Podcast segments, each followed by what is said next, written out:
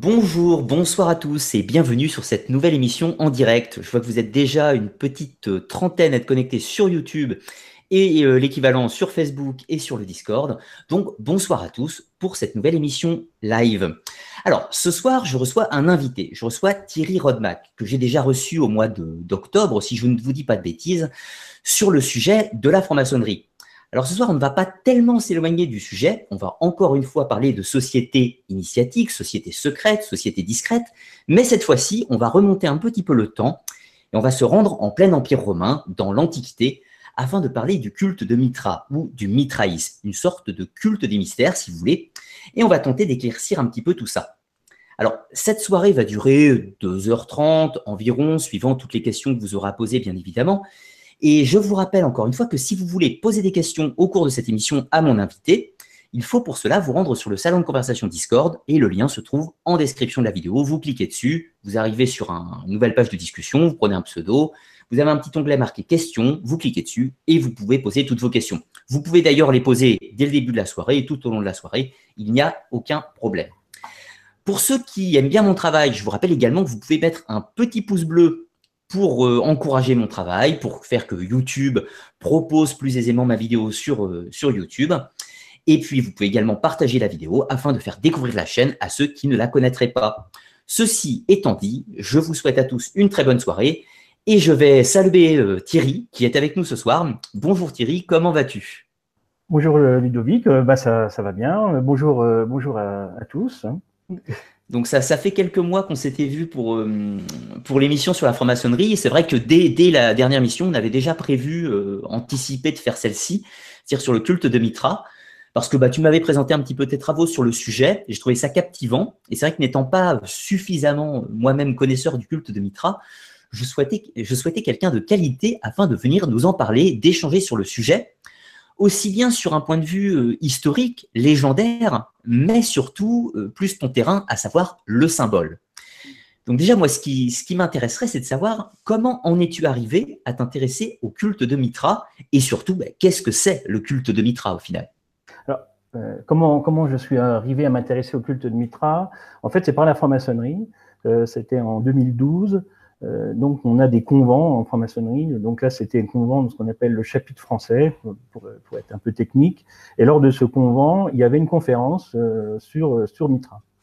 Euh, donc, donc, il y a eu toute l'explication qui est sur Mitra, donc ça m'a absolument passionné.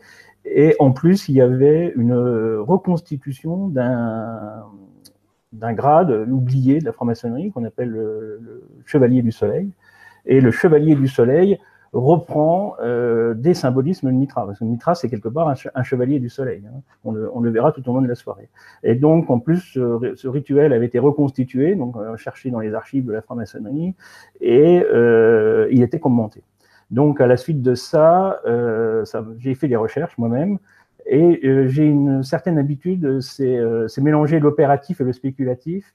Et donc, je, pour bien, m'imprégner en fait du culte Mitra, j'ai créé une maquette donc, euh, donc la maquette de, de, Mitra qui est derrière. Hein, je ne sais pas si vous la voyez un, peu.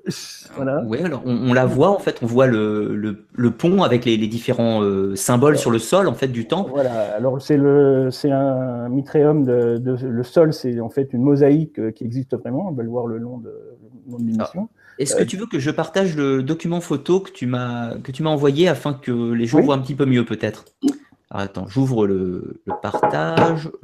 Donc voilà. Clac. Voilà. Que tout le monde puisse le voir un petit peu.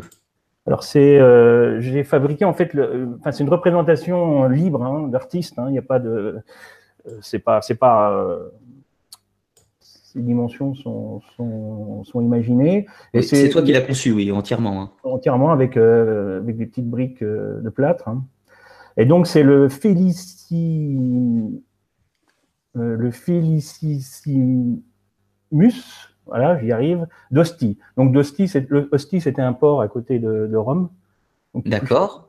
Et euh, donc, les, les, mosaïques sont très intéressantes hein, parce qu'elles représentent en fait les sept grades euh, du, du, culte de Mitra. Alors, il se trouve qu'en maçonnerie, le rite français, on a également sept grades. Et donc, on, en reparlera tout au long de la soirée, de, tout plus en détail de ces, de ces sept grades. c'est comme, ça que j'en suis, suis, arrivé. De toute façon, on, a, on a beaucoup de ponts entre, semblerait-il, la franc-maçonnerie et le culte de Mitra. Est-ce que, du coup, toi, c'est par la franc-maçonnerie que tu t'es intéressé vraiment au culte de Mitra en cherchant peut-être les origines, peut-être d'où venaient les rituels de la franc-maçonnerie, quelles ont pu être ses inspirations éventuellement, en fait? Voilà. Le, Il y a énormément de, de, rapprochements, on peut faire énormément de rapprochements entre le culte de Mitra et la franc-maçonnerie, comme on peut faire énormément de rapprochements entre le culte de Mitra et le, catholicisme. Les, les, les, vraiment un pont, on peut dire que Mitra c'est un pont entre, entre ça.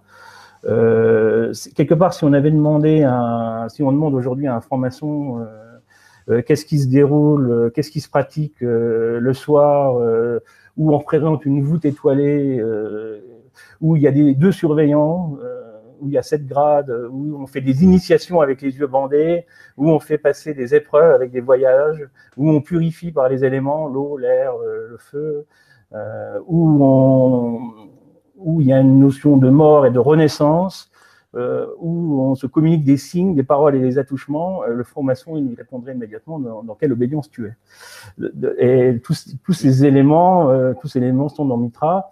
Il y a, un auteur que j'aime bien qui s'appelle Charles Imbert qui, a, retrouvé quasiment une quarantaine de, liens directs entre la franc-maçonnerie et Mitra. D'accord. Du coup, si on demandait, par exemple, si on décrivait ce que, ce que tu as dit l'instant et qu'on demandait ça à un Romain du premier siècle de notre ère, il dirait, bah si, oui, évidemment, c'est le culte de Mitra. Voilà. Alors, si on dit, euh, si on demandait, alors après, je vais faire le point avec la, la, la chrétienté. Hein, si, on demande à Romain euh, du, du 250 après Jésus-Christ, par exemple, euh, qui est né, euh, qui est né d'une vierge dans une grotte, où il y a eu des bergers qui ont accueilli, qui qui ont accueilli cette personne, qui est mort au printemps, qui est, et a ressuscité. Euh, qui, euh, qui évoque-t-on par une communion avec des fils de euh, où on boit du, du vin. Euh, et qu'on partage le pain euh, aussi. Et qu'on partage le pain, le vin, où il y a des, des, des, des champs, où il y a de l'encens, où il y a de, de l'eau, de l'eau bénite à l'entrée du temple. Ça se pratique le dimanche, où on fait une purification des fautes, de l'exorcisme, on fait des sacrements. les prêtres s'appellent pères, euh, qui est monté aux cieux et qui est revenu, qui, euh, où il y a eu un jugement, un jugement, je dirais, des, des euh, avec une pesée des âmes. Des, des péchés, oui. Euh, et où il y a un clergé euh, qui, où il y a un papa sur les collines du Vatican, enfin, où il y a un manteau, le, le je dirais quelque part, le, le, papa a un manteau rouge, un anneau, une croche de berger, et eh ben le, le Romain il aurait répondu immédiatement, bah, c'est Mitra bien sûr. Donc on voit de préciser, je, je, pense, est né un 25 décembre. Oui, bien sûr, un 25 décembre, c'est très important hein, parce que parce que donc euh, c'est type, euh, c'est plus tard que que Jésus a, on a repris la date du 25 décembre pour faire coller donc avec euh, avec Mitra. Hein. Pour être exact, d'ailleurs, la, la, décision du, du, christianisme de faire, euh, de faire que la date de naissance de Jésus officiellement sera le 25 décembre vient du pape Libère et on est en l'an euh, en l'an 300-400, si je dis pas de bêtises, dans, oui, dans ces eaux. 300, 360, euh, j'ai plus le. C'est assez tardif. Hein. Ce n'est pas de façon noté dans les, dans les évangiles canoniques. Voilà. Et, coup, la, ce... la, la, date, euh, la date, au moment qu'elle a été changée, la date c'était le 6 décembre, le 6 janvier, pardon, qui était les, les, qui furent fêtés aujourd'hui par l'épiphanie. L'épiphanie, c'était l'ancienne date de naissance du Christ. Qui d'ailleurs est toujours considérée dans l'Église orthodoxe. Qui est toujours considérée dans l'Église orthodoxe et qui a été ramenée le 25 décembre parce qu'il fallait vraiment faire disparaître le culte de Mitra et, euh, et, euh, et, comme Mitra a énormément de, de, de ressemblances avec Jésus hein, dans, sa, dans, dans, dans, le fonctionnement, hein, bah on, on, a dit aux gens, bah c'est pareil en fait. Donc, euh, D'où la phrase d'ailleurs de, de, Ernest Renan qui disait que si le christianisme s'était arrêté dans son élan par une quelconque maladie mortelle, le monde aurait été mitraïste. Oui, certainement. Et on en reparlera peut-être dans la soirée avec les raisons qui ont poussé Constantin a préféré en fait euh, le, le, catholicisme au mitraïsme. Constantin aurait très bien pu choisir, euh, aurait très bien pu choisir le mitraïsme. Je sais pas si tu veux qu'on en évoque, on l'évoque tout de suite ou plus tard. On, on va y revenir un petit peu plus tard, je pense. Là, ce qui pourrait être intéressant, c'est de revenir du coup plus loin encore à l'origine, c'est-à-dire euh, bah, le culte de Mitra. Ça fait intervenir un personnage, un personnage divin peut-être ou légendaire, qui est donc le dieu Mitra. Est-ce que tu mm. peux nous parler un petit peu de l'origine de cette divinité, mm. D'où elle vient, quand est-ce qu'elle apparaît et qu'est-ce qu'elle représente et quelle est la légende de, ce dieu alors, est-ce que tu veux qu'on passe une représentation euh, la, représentation, par exemple, avec le, bas-relief, euh, il y a un bas-relief. Euh, avec le taureau? Peu importe. Enfin bon, alors, Mitra, il y, a un, bas-relief sur les représentations. Alors, je ne sais plus quelle page que c'est. Hop là, j'en mets une, tu me diras si ça colle. non, celle, celle un peu après. Celle un petit peu après. encore. Voilà, ici, celle-là. Celle-ci. Celle-ci. Celle-ci est intéressante pour représenter en fait la. la... Alors on voit pas forcément bien d'un écran, hein, mais le... on voit en fait euh, tout le cheminement du culte de Mitra par ce par ce bas relief. Alors c'est un petit peu comme les chemins de croix, euh, c'est un peu comme les chemins de croix au niveau euh, des églises. Hein. Par les représentations, on voit le, le, le, le déroulement de l'histoire. Alors euh, Mitra en fait est né, euh, on voit en 1, je sais pas si on voit bien dans l'écran, Mitra est né en fait d'une pierre proche d'une proche d'une grotte. C'est pour ça qu'il est né adulte. Il est né adulte avec dans une main un, flambeau et dans, l'autre main un poignard. et il, est il arrivé dans une dans une forêt. Alors il y a plusieurs. ce qui est important de comprendre dans Mitra, c'est qu'il y a plusieurs, toujours plusieurs interprétations. Euh, selon les livres, il y a plusieurs, euh, plusieurs façons de voir les choses. Euh, là, ce soir, je vais vraiment essayer d'être très, très synthétique. Donc, Mitra est né, est né, d'une pierre. C'est pour ça qu'on dit qu'il est né d'une vierge, hein, adulte. soit il s'est habillé des, des feuilles, ou alors il était le gardien, le gardien des fruits. Alors, ce qui est important aussi de comprendre, c'est que Mitra est arrivé donc dans un monde existant, c'est pas un dieu créateur, hein, euh, c'est arrivé dans un monde existant, mais dans un monde en déséquilibre. Alors, euh, dans certaines représentations, il est montré euh, avec, une, avec un arc où il va percer une, pierre pour ramener de l'eau, parce qu'on on était dans un état de, sécheresse. Alors, ensuite, Mitra est, et donc Mitra est accueilli en fait par des, par des pasteurs, ce qu'on, qu'on disait tout à l'heure, et Mitra va devoir, va devoir attraper donc le taureau alors, ce qui est intéressant, c'est que dans un premier temps, Mitra va pas tuer le taureau. La présentation habituelle de Mitra, c'est Mitra qui tue le taureau. Mais, en fait, c'est la fin de l'histoire, ça. Quelque part, c'est la fin de l'histoire, ou au milieu, on va dire. Mais surtout, ce qui est important, c'est que Mitra va aller poursuivre le taureau, l'attraper, l'attraper par les cornes, hein, comme, on dit, et il va le subjuguer, il va pas le tuer. Mitra ne, tue pas le taureau dans un premier temps, il va, il va la le, le, subjuguer. Et c'est l'idée de la maîtrise, en fait, de la maîtrise de nos passions. Hein. Le, taureau, c'est un peu, un peu nous. On, en parlera peut-être tout à l'heure, hein, notamment avec euh, le, Gilgamesh. Donc Mitra, le taureau va être maîtrisé, va être porté, euh, va être porté sur le sur le dos.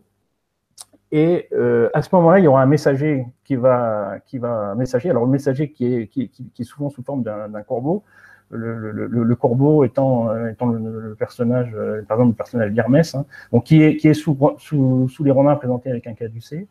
Euh, et le, corbeau, c'est aussi le personnage dans l'épopée de Gilgamesh c'est le personnage qui est, euh, parce que Gilgamesh reprend le déluge, hein, c'est euh, bien, mhm. avant la, bien avant la Bible, et c'est le, corbeau qu'on envoie qui revient pas. Donc le corbeau est vraiment ce personnage messager et qui va euh, en fait demander à Mitra de, de, de, sauver le soleil quelque part. Alors il faut pas oublier qu'on est le 25 décembre sauver le soleil, sauver le monde, d'une certaine façon, pour dire. Oui, sauver le soleil, sauver le monde. Et d'un point de vue astrologique, le, on, a les, on a les équinoxes qui tombent. Enfin, les équinoxes n'ont pas toujours. Euh, enfin, le solstice d'hiver, pardon, n'a pas toujours tombé le 21 décembre en fonction des époques. Euh, à l'époque, il était le 22 décembre. Et pendant trois jours, le soleil semble euh, arrêter sa course dans le ciel. Mmh. Et c'est fameux trois jours, hein, très important. Et c'est pour ça qu'on parle aussi de soleil invaincu, de sol invinctus parce que pendant trois jours, le soleil ne bouge plus, donc il faut sauver le soleil. Bien sûr, c'est symbolique, hein, il, faut, euh, il faut sauver un monde en déséquilibre. En fait, Mitra, il arrive dans un monde en déséquilibre qu'il faut, qu'il faut sauver. Donc, le corbeau lui demande d'aller, euh, d'aller, euh, sauver, le, sauver le, monde. Le. Et le soleil, enfin, le corbeau est le messager du soleil, quelque part. Oui, oui. Et, et Mitra va aller sacrifier le taureau. Alors, c'est alors Mitra déjà qu'est-ce que ça veut dire? Ça veut, Mitra ça veut dire ami ça veut dire contrat, euh, toute, toute, cette logique, ami-contrat, etc. Enfin, il y a d'autres termes. Et alors, comment, euh, la question aussi qu'on peut se poser, c'est comment quelqu'un de bon, parce que Mitra est quelqu'un de bon, donc il a aussi le bonnet phrygien sur la tête. Le bonnet phrygien n'est pas, à cette époque-là, euh, l'idée de la liberté. On en reparlera peut-être tout à l'heure pour la transformation. Mhm. Mais le, le, bonnet phrygien est l'apanage, en fait, des, des dieux, des dieux, des dieux, des dieux iraniens. Alors, Mitra va sacrifier le taureau euh, pour rétablir l'équilibre. D'accord. Donc, dans une première phase, je, pour récapituler un petit peu, dans une première phase, il va dompter la force brutale qu'est le taureau pour, euh, pour dompter sa course, l'orienter, si on veut dire. Mais dans la finalité, il va bel et bien falloir le sacrifier pour euh, peut-être régénérer le monde, peut-être régénérer, le monde, on passe d'une ère à une autre, on, en parlera peut-être tout à l'heure, on passe de l'ère du taureau euh, à l'ère du bélier, donc on, change, on change d'époque, et euh, il faut rétablir un équilibre, un équilibre dans le monde. Alors, le, donc là, il va en fait sacrifier le taureau, le sang, euh, au bout de la queue du taureau, on voit des épis de blé, donc qui vont, qui vont donner, qui vont donner donc les céréales. le, de, de, de, son, de, ses, de ses testicules sort du sperme qui sera recueilli par la Lune et mhm. euh, ça donnera tous les animaux utiles. Mais à ce moment-là, on voit des animaux, euh, on va dire négatifs. pour moi, il n'y a pas de négatif, pas de positif. Hein. Mais on va dire négatifs, donc qui sont le serpent, euh, le scorpion et le chien. Alors, le, et, ces animaux vont aussi se nourrir de, de, cette régénération. Donc, on voit que cette régénération ne passe pas par, c'est pas le bien qui va vaincre le mal, mais c'est un nouvel équilibre entre deux forces qui s'opposent. Donc ça, c'est très important dans le mitraïsme. C'est toujours deux forces qui s'opposent, arbitrées par une troisième force. D'accord, qu'on pourrait peut-être associer au libre arbitre, en fait. Voilà, associé au libre arbitre. Et on, aura toujours ça, euh, toujours ça dans Mitra. Euh, dans tout ça, c'est une constante et qu'on retrouve euh, qu'on retrouvera aussi après chez les premiers chrétiens, les gnostiques chrétiens, qu'on retrouvera chez les cathares, etc. Donc on trouve toujours cette, logique. Euh, de chaque côté, euh, euh, donc il y a deux porteurs de lumière, hein, les, les, dadophores. Il y a euh, Kauto Pates et euh, Kautes ou, ou Cotes ou Cotopates, hein, c'est pas comment on Oui, les, noms sont, varient un peu parfois dans l'orthographe. Voilà, et, donc euh, ils, représentent en fait, alors ils peuvent représenter plusieurs choses, mais ils représentent les cycles soit jour-nuit ou soit les solstices, euh, solstices d'été, solstices d'hiver. Hein, on commence, alors ce qui est intéressant, c'est qu'on on commence avec la torche bêchée sur la gauche, euh, donc Mitra arrive quand le soleil est vaincu quelque part, et après sur la droite, on arrive avec la, torche euh, levée, donc euh, le, soleil triomphant. ça peut présenter le jour, la nuit, ça peut représenter les cycles, ça peut représenter la vie et la mort aussi. Pour moi, ça va au-delà. en fonction des livres, on a plusieurs, plusieurs, plusieurs représentations. On va être obligé de revenir un peu, peu, sur les sources, de toute façon, sur le mitraïsme. Mais je rebondis sur une petite chose que, que tu as dit par rapport au bonnet phrygien. Tu as dit que c'était l'apanage des, des dieux iraniens. Et du coup, Mitra est-il un dieu iranien? Mitra est, né clairement en Mésopotamie. Hein. Euh, euh, on, est, on dans l'indo-européen. Hein. Euh, et on est avant moins de avant moins de 1000 ans avant, Jésus-Christ, clairement. Hein. On a, ses sources. Et on verra peut-être tout à l'heure l'historique j'ai fait un petit historique. Alors là, je, je prendrai peut-être un peu mes notes parce que de tête, j'aurais un peu de mal. Mais on retrace assez bien l'historique de moins de 1200 ans on était, euh, on était dans les coins de, Sumer. Euh, donc, j'explique un petit peu l'origine aussi euh, indo-européenne. On est complètement dans une, culture indo-européenne. Et petit à petit, Mitra, au, fil des, au fil des siècles, va, va remonter pour en final aller de la vallée de l'Indus jusqu'en Irlande. Mitra va absolument envahir toute l'Europe. D'accord. C'est assez impressionnant. Et, et bon, j'ai fait un petit, un petit historique pour bien expliquer comment c'est fait, la, comment, comment la diffusion s'est mise en place. Donc, le, on est, on est, on est, euh, on est aussi à l'époque, il faut bien savoir que moins de 2000 et quelques années, on est dans les premières civilisations dans, dans, dans les, entre le, le, Frat et le Tigre, par exemple, dans ces, dans dans ces endroits-là, où on était, c'était des cultivateurs et des éleveurs. On, est, on, était passé de l'état de, de, de, cueilleur euh, on est, on est, pour arriver à l'état d'éleveur. Et ce qui était important à l'époque, c'était la fertilité. Mmh. Et euh, le, le, tous les, les, dieux importants aussi de l'époque étaient plutôt des dieux féminins qui devaient, qui devaient euh, amener de la fertilité. Le taureau lui-même, euh, alors Le taureau lui-même est un personnage intéressant parce que le taureau lui-même est à la fois un personnage lunaire avec ses cornes, les cornes représentent, la lune, et un personnage solaire par sa force, sa puissance, son côté sanguin. Donc le, taureau, quelque part, c'est un peu un mélange de soleil et de la lune, et quelque part, ce que Mitra fait, c'est qu'il va séparer le soleil et la lune. Donc, dans beaucoup de représentations de, Mitra, il y a, toujours, y a, toujours à gauche le soleil et à droite la lune.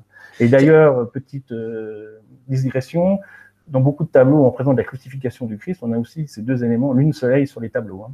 C'est absolument une constance d'avoir la lune et le soleil toujours présents. Dans les loges maçonniques, la lune et le soleil sont aussi présents de la même manière euh, dans les loges. Euh, voilà. Donc ça, c'est une constante aussi, lune et soleil, qu'on retrouve, euh, qu'on retrouve en permanence. Hein. Chose importante, d'ailleurs, si, si, on remonte à, à peu près 2000 ans avant, avant Jésus-Christ, on s'aperçoit qu'il y a d'autres cultures qui ont cette notion du sacrifice du taureau, par exemple comme les Minoens sur l'île de Crète, euh, qui sacrifient le taureau un peu plus tardivement. On a le sacrifice du taureau Apis parfois en Égypte. On a euh, beaucoup de formes de tauromachie en à Sumer, bien sûr. Euh, le veau d'or de Moïse, enfin pas lui-même, mais le peuple qui, qui vénère un veau d'or et qu'il faut abandonner cette idole, etc. Tout ça. Oui, c'est une constante. Hein, le, le, le, c'est tout à fait ça. Hein, le, culte du taureau était, vraiment une constante, hein, qui n'est pas seulement propre, propre à Mitra. Si, on revient à l'épopée de Gilgamesh, Gilgamesh vraiment en deux mots, parce que je, vais venir souvent ce soir, Gilgamesh en, deux mots, c'est l'histoire en fait d'un roi qui s'appelle Gilgamesh. Alors, la ville où il habite, euh, Uruk, a, a, réellement existé parce qu'on a retrouvé, euh, on a fait des fouilles avec les, on a retrouvé notamment les murailles. On a retrouvé Uruk euh, et, la présence de la ziggurat et tout. Euh, par contre, Gilgamesh, c'est certainement, la, on ne sait pas s'il existait vraiment, mais ça peut être aussi la, une compilation de plusieurs, euh, de plusieurs rois. Et donc, ce fameux Gilgamesh, dans, dans cette épopée, il est à l'origine, c'est un roi tyrannique, et qui, à la suite d'un voyage initiatique, qui était à l'origine une quête vers l'immortalité d'ailleurs. Hein, on trouve, on n'invente rien. Hein. Donc une quête vers l'immortalité va retrouver la sagesse. Il ne trouvera pas l'immortalité, mais il va trouver la sagesse en échange. Et euh, il y a un personnage important qui s'appelle Enkidu, qui est le, le, personnage qui va s'opposer dans un premier temps à Gilgamesh. Donc, et, et, Enkidu est représenté avec des cornes de taureau et euh, des, des, pattes de taureau. Je, je, vais partager les images d'ailleurs de, de l'épopée de Gilgamesh pour que les gens voient un petit peu. Le temps de trouver. Vas-y, vas-y, tu, tu, peux, peux continuer. Hein. C'est moi juste que, que, je trouve les. Alors, le, le, le personnage l'Enkidu est envoyé dans un premier temps pour pouvoir euh, combattre euh, Gilgamesh. Et en fait, ils, sont, ils sont de force égale, mais Enkidu représente plutôt la, la terre et, et, Gilgamesh va représenter plutôt l'intellect. Et l'issue du, du, à l'issue du combat, ils vont, ils vont, il va y avoir une alliance, c'est-à-dire ils vont, ils vont devenir, euh, ils vont devenir amis on retrouve là le combat. Euh, le combat symbolique entre, entre le taureau et l'homme. Et Gilgamesh représente aussi la nouvelle civilisation quelque part, parce que Gilgamesh était la, civilisation triomphante. À, l'époque, le, royaume était, euh, était, un exportateur de, céréales, de produits. C'était c'était euh, c'était l'endroit le plus important, mm, mm, mm. à l'époque. Hein. Et, et du, logique avec le taureau, euh, le taureau sacrifié par Mitran. Vraiment, du, du, coup, ce que tu vois, en fait, du coup, la légende de Gilgamesh étant née en Mésopotamie, mmh. par rapport à certains faits historiques, mmh. le, le, le, roi Gilgamesh, a, pour les historiens actuellement, on considère que le roi Gilgamesh a existé. En revanche, il y a une part de légende sur sa vie qui sera racontée un petit peu plus tardivement.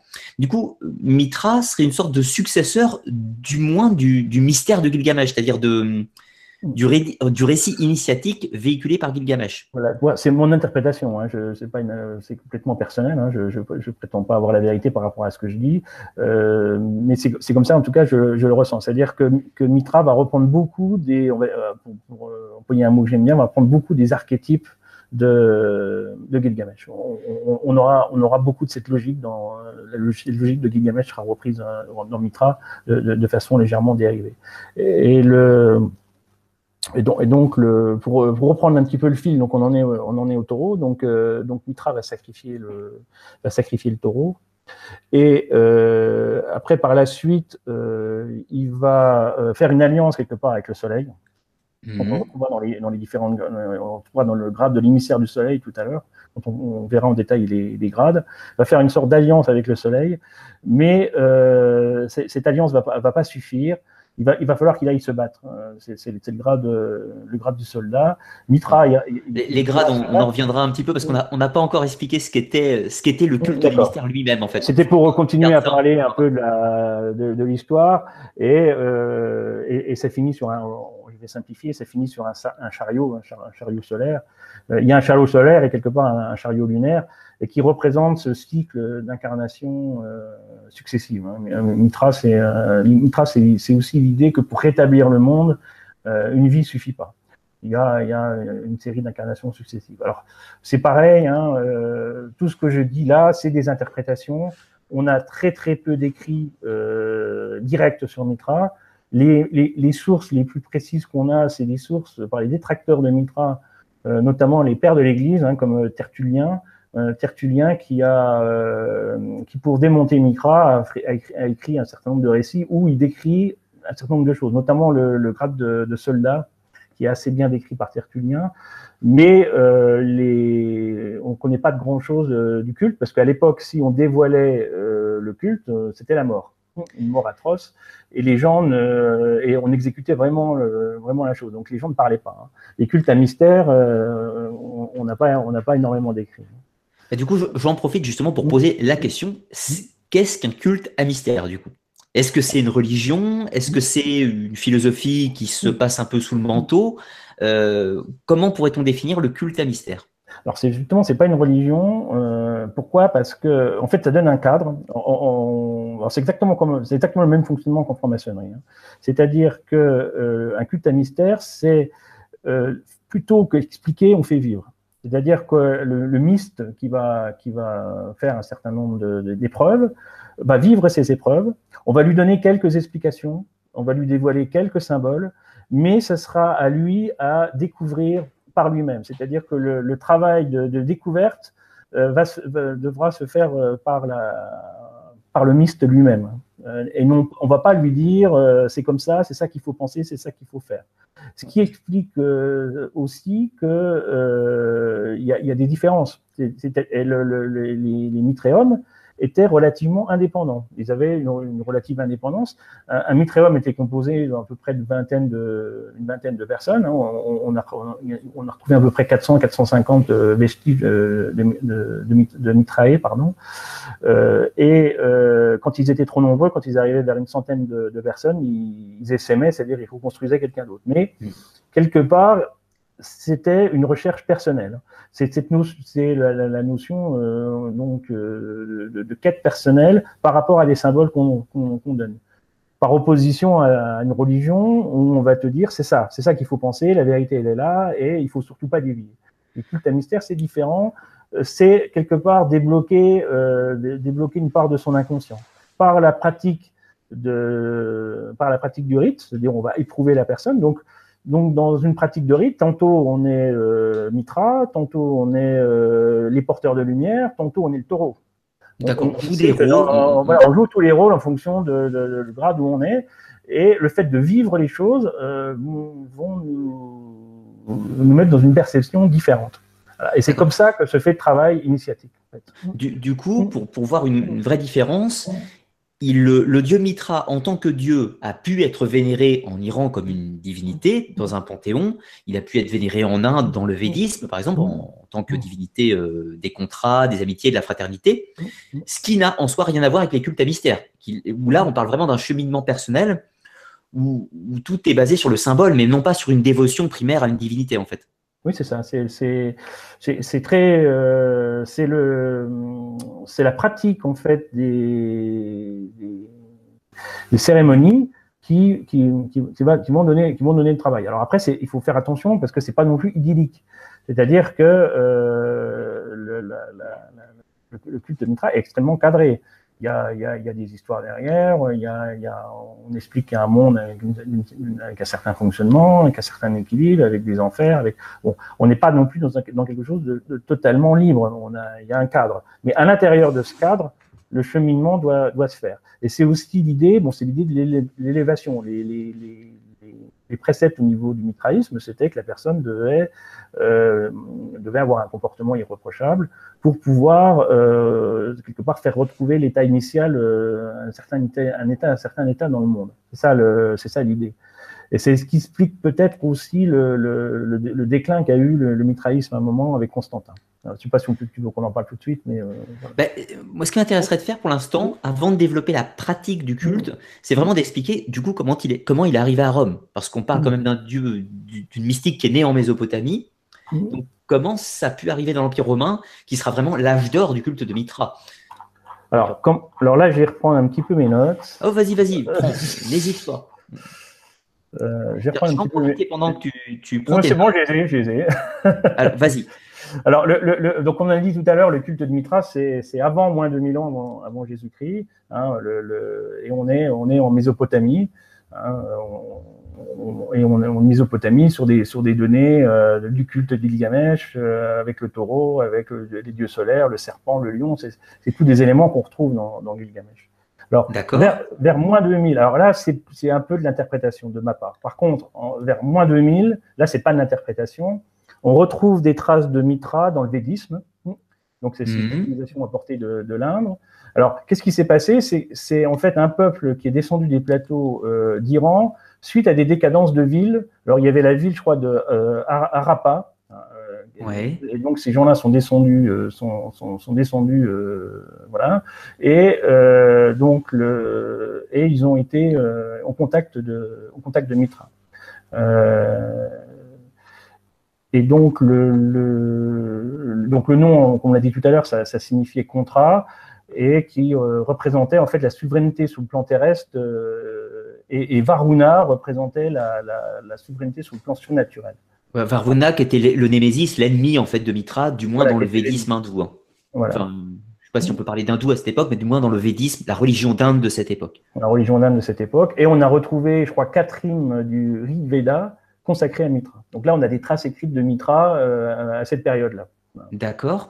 Et, du coup, là, on a la partie donc, qui va en Inde et, l'idée qui va venir donc dans, l'Empire romain, ça sera plus tardif peut-être. Pareil, ce sera beaucoup beaucoup plus tardif. Hein. L'Empire romain, il faut, il faut, euh, c'est euh, donc je, vais détailler, hein, mais pour, euh, pour, répondre tout de suite à ta question, l'Empire romain, c'est moins 87, moins 86, avec les fameux pirates de la Cilicie donc qui, euh, ces fameux pirates qui vont, je vais expliquer, euh, je vais reprendre le, le mais ces fameux pirates qui vont amener, euh, qui vont amener Mitra à Rome. Hein. donc c'est une belle histoire. Et donc vers vers moins 700, donc le culte de Mitra est supplanté par le, le, zoroastrisme. On, a tendance à dire que le zoroastrisme a donné Mitra, mais pas du tout. Hein. Le Mitra était bien était là bien avant le zoroastrisme, et c'est le zoroastrisme qui a supplanté en fait Mitra. Euh, mais qui en a pris quand même un petit peu la substantifique hein. L'idée, la, dualité, euh, mais le zoroastrisme, c'est très manichéen. Pour moi, mitraïsme, dans son esprit, n'est pas manichéen. Il y, a, il y, a, deux forces qui s'opposent, mais il n'y a pas de bien, il n'y a pas de mal. Le zoroastrisme, il y a quand même quelqu'un de bien et quelqu'un de mal. C'est pour les transcender les forces dans le culte de Mitra. Ce n'est pas un manichéisme primaire au sens le bien et le mal. C'est plus subtil. C'est plus subtil. Dans, dans Mitra, c'est deux forces qui s'opposent et qu'on doit euh, qu'on doit mettre en équilibre pour aller euh, pour faire pour faire jaillir en fait l'élévation quelque part. D'accord, pour aller au-delà. Au-delà. Et donc le Mithras au zoroastrisme perd son statut de dieu et devient, alors je ne sais plus comment ça s'appelle, mais tu avais fait une émission là-dessus, donc il devient un ange en fait. Euh, et euh, euh, Ahura Mazda devient en fait le dieu suprême. Oui, oui, en fait, les, toutes les divinités, toutes les autres divinités du Panthéon deviennent des émanations du dieu principal Ahura Mazda, qui perdent leur entité individuelle, si tu veux. Ça, ça devient une sorte de monothéisme déguisé, si on veut. Et donc, le, alors le culte de Mitra résiste quand même. même il y a encore quelques petites euh, pratiques euh, en douce du zoroastrisme. Il commence, à, il pratique, euh, il continue à être pratiqué. Et on le retrouve en fait vers moins 600, où il devient un dieu solaire par excellence et vénéré par les Perses. Donc là, on, on arrive, on arrive en Perse. D'accord. Et en moins 400, le dieu, dieu Mitra devient un dieu très important et il y a un roi, euh, un roi perse hein, qui, qui, est euh, Artaxerxès II. Artaxerxès, oui. de la famille des, des Jarchiménides, et qui a été, qui a été d'ailleurs pharaon de, de, de, 404 à 402. Donc il et, et, lui, lui va, va, considérer, va remettre en goût du jour Mitra. Alors, ce qui est intéressant, on l'a vu tout à l'heure, Mitra, il arrive, il est attaché au soleil, il arrive pour établir un ordre. Euh, Mitra, par excellence, euh, les, les, grands chefs de guerre, ils l'aimaient bien parce que pour eux, c'était un peu Mitra. Quelque part, ils arrivaient, euh, il y avait, ils prenaient l'épée et rétablissaient l'ordre et ils se, ils se faisaient nommer Mitra. D'ailleurs, en France, on, avec le roi Soleil, c'est un petit peu ça. Hein, c'est mmh, Mitra, Mitra on, retrouve le... on retrouve cette logique de dire, et c'est pour ça aussi que Mitra a eu beaucoup de, de succès, parce que euh, bah, les rois euh, s'identifiaient beaucoup à Mitra dans, dans le sens euh, c'est le bordel et je viens remettre, remettre de l'ordre et, et, je représente le soleil, le dieu soleil, le, roi soleil, etc. Donc, il y a un côté sauveur mais combattant. Qui, sauveur qui vient, combattant et qu'on retrouve bien dans le grade, dans le grade de soldat. Hein. D'accord. Donc après, on arrive en moins 200, euh, en, en, moins 200, on retrouve des, des traces écrites de, de, Mitra en moins 200, avec un roi Mitriate, donc ça vient de Mithridate, ouais. Mithridate, le, le, roi du pont, le roi du royaume du pont. Le roi du pont, c'est un royaume, on appelait ça le royaume, euh, le royaume du pont. Et là, on retrouve nos pirates, euh, on arrive vers moins 87, moins 86. En fait, à l'époque, il y avait des pirates qui étaient en Cilicie et qui, euh, bah, qui, qui étaient qui écumaient quand même euh, pas mal la région, qui embêtaient bien tout le monde. Mmh. Et euh, il y avait les fameux, euh, les fameux soldats là, du roi euh, Mithridate. Mithridate, pardon, ouais. Qui avaient été qui avaient été combattus par les Romains et qui s'étaient réfugiés en Cilicie. Et donc ils ont initié le, les pirates de la Cilicie au mitraïsme. Et après, qu'est-ce qui s'est passé? C'est que les pirates de la Cilicie ont eux-mêmes été euh, battus quelques années plus tard, euh, en moins 66, par Pompée. Donc Pompée a combattu les pirates de la Cilicie. Alors ce qui est intéressant, c'est que selon la légende, c'est quelques années avant, euh, les pirates de la Cilicie avaient capturé César et euh, l'avait euh, l'avait rendu avec une rançon. Alors est-ce que César n'a pas été aussi un petit peu en contact euh, direct avec Mitra? On n'en sait rien. Mais toujours est-il que donc ces pirates. Alors il y a eu, je crois, il y a eu 20 000, 20 000 prisonniers quand même. Donc c'était pas rien qui, ont été ramenés, qui ont été ramenés à Rome et dans les alentours. Et c'est ces fameux pirates de la Cilicie qui ont amené le, culte de Mitra à Rome. Donc on, arrive donc on arrive à moins 66. Euh, et petit à petit, le mitraïsme va se diffuser, essentiellement dans un premier temps sur les légions romaines. Euh, c'est pareil, on l'a vu tout à l'heure, hein, c'est un dieu combattant qui rétablit l'origine, donc il était bien, bien apprécié par les, légions romaines. Et euh, petit à petit, ben, ce sera dans les cavernes, donc ce sera les, ils vont, initier ceux qui les cavernes, ils vont initier les, commerçants, et de proche en proche, la, la population va se trouver initiée mais c'était quand même, euh, ça restait quand même très urbain le, le, le culte de Mitra. C'était là où il y avait les garnisons quelque part. Oui, c'était vrai que ça avait un, un, réel succès auprès des soldats. D'ailleurs, on, on, retrouve mmh. quasiment dans toutes les frontières plus tard de mmh. l'Empire romain, mmh. Germanie, en, en, Gaule, en Irlande, enfin pas en Irlande, en Bretagne, toujours des, des temples en fait, de, enfin des mitraillums, des temples de Mitra, là, où il y a, là où il y avait les légions, en l'occurrence. Voilà.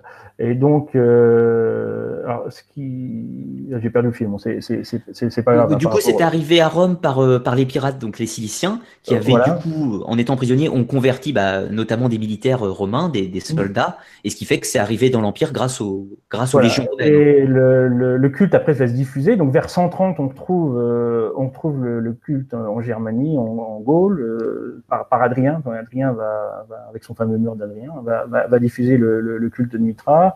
Vers 150, euh, Antonin le Pieux fait ériger euh, des mitraillés. on dit un mitraillum et des mitraillés, euh, bizarrement. D'accord. Euh, le temple de Mitra, c'est l'équivalent des églises dans, la, dans, le culte de Mitra. Voilà. Voilà. Et donc, il fait ériger des mitraillés, mitraillés à Strasbourg et dans les Balkans. Strasbourg, c'était une grande place au niveau, euh, au niveau de Mitra. Hein. Il, y a, des beaux vestiges, etc. C'est pas, pas si loin que ça de chez moi, c'est pour ça que je dis ça. Et donc, euh, vers 1000, 1000 euh, vers 190, pardon, le culte de Mitra euh, gagne le Maroc. Euh, et euh, vers son apogée en 200, donc l'apogée du culte de Mitra, c'est vers 200.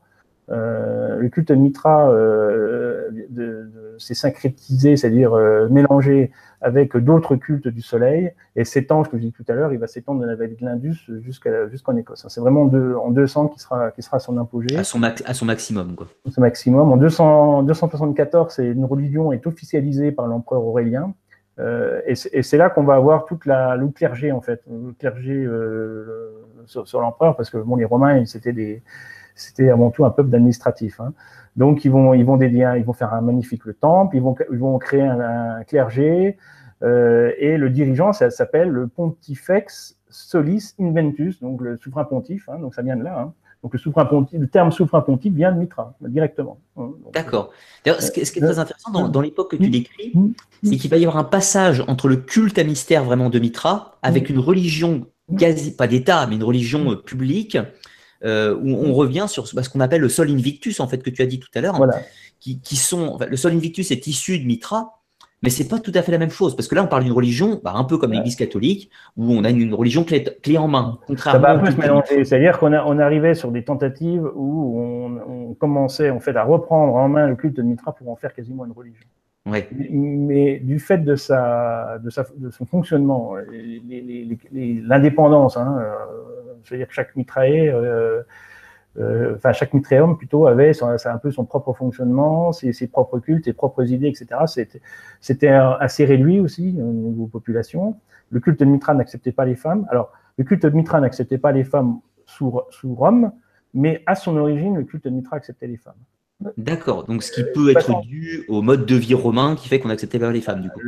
en, Mésopotamie, à l'époque, les grands dieux étaient des dieux euh, essentiellement féminins. le dieu de ce qu'on a, Imna Ishtar, c'était la déesse la plus importante du temps de Gilgamesh. Pourquoi? Parce qu'il fallait de la fertilité, il fallait que les, les hmm. récoltes soient bonnes, il fallait que les, les, bêtes mettent bas, et c'est les personnages les plus importants. Euh, c'était la déesse euh, de l'amour, mais aussi de la guerre. Hein. Donc, ça, ça, on trouve un peu la notion de déesse mère qui, qui est aussi bénéfique que maléfique. Euh, voilà, qu'on trouve avec le culte de la Cybèle d'ailleurs.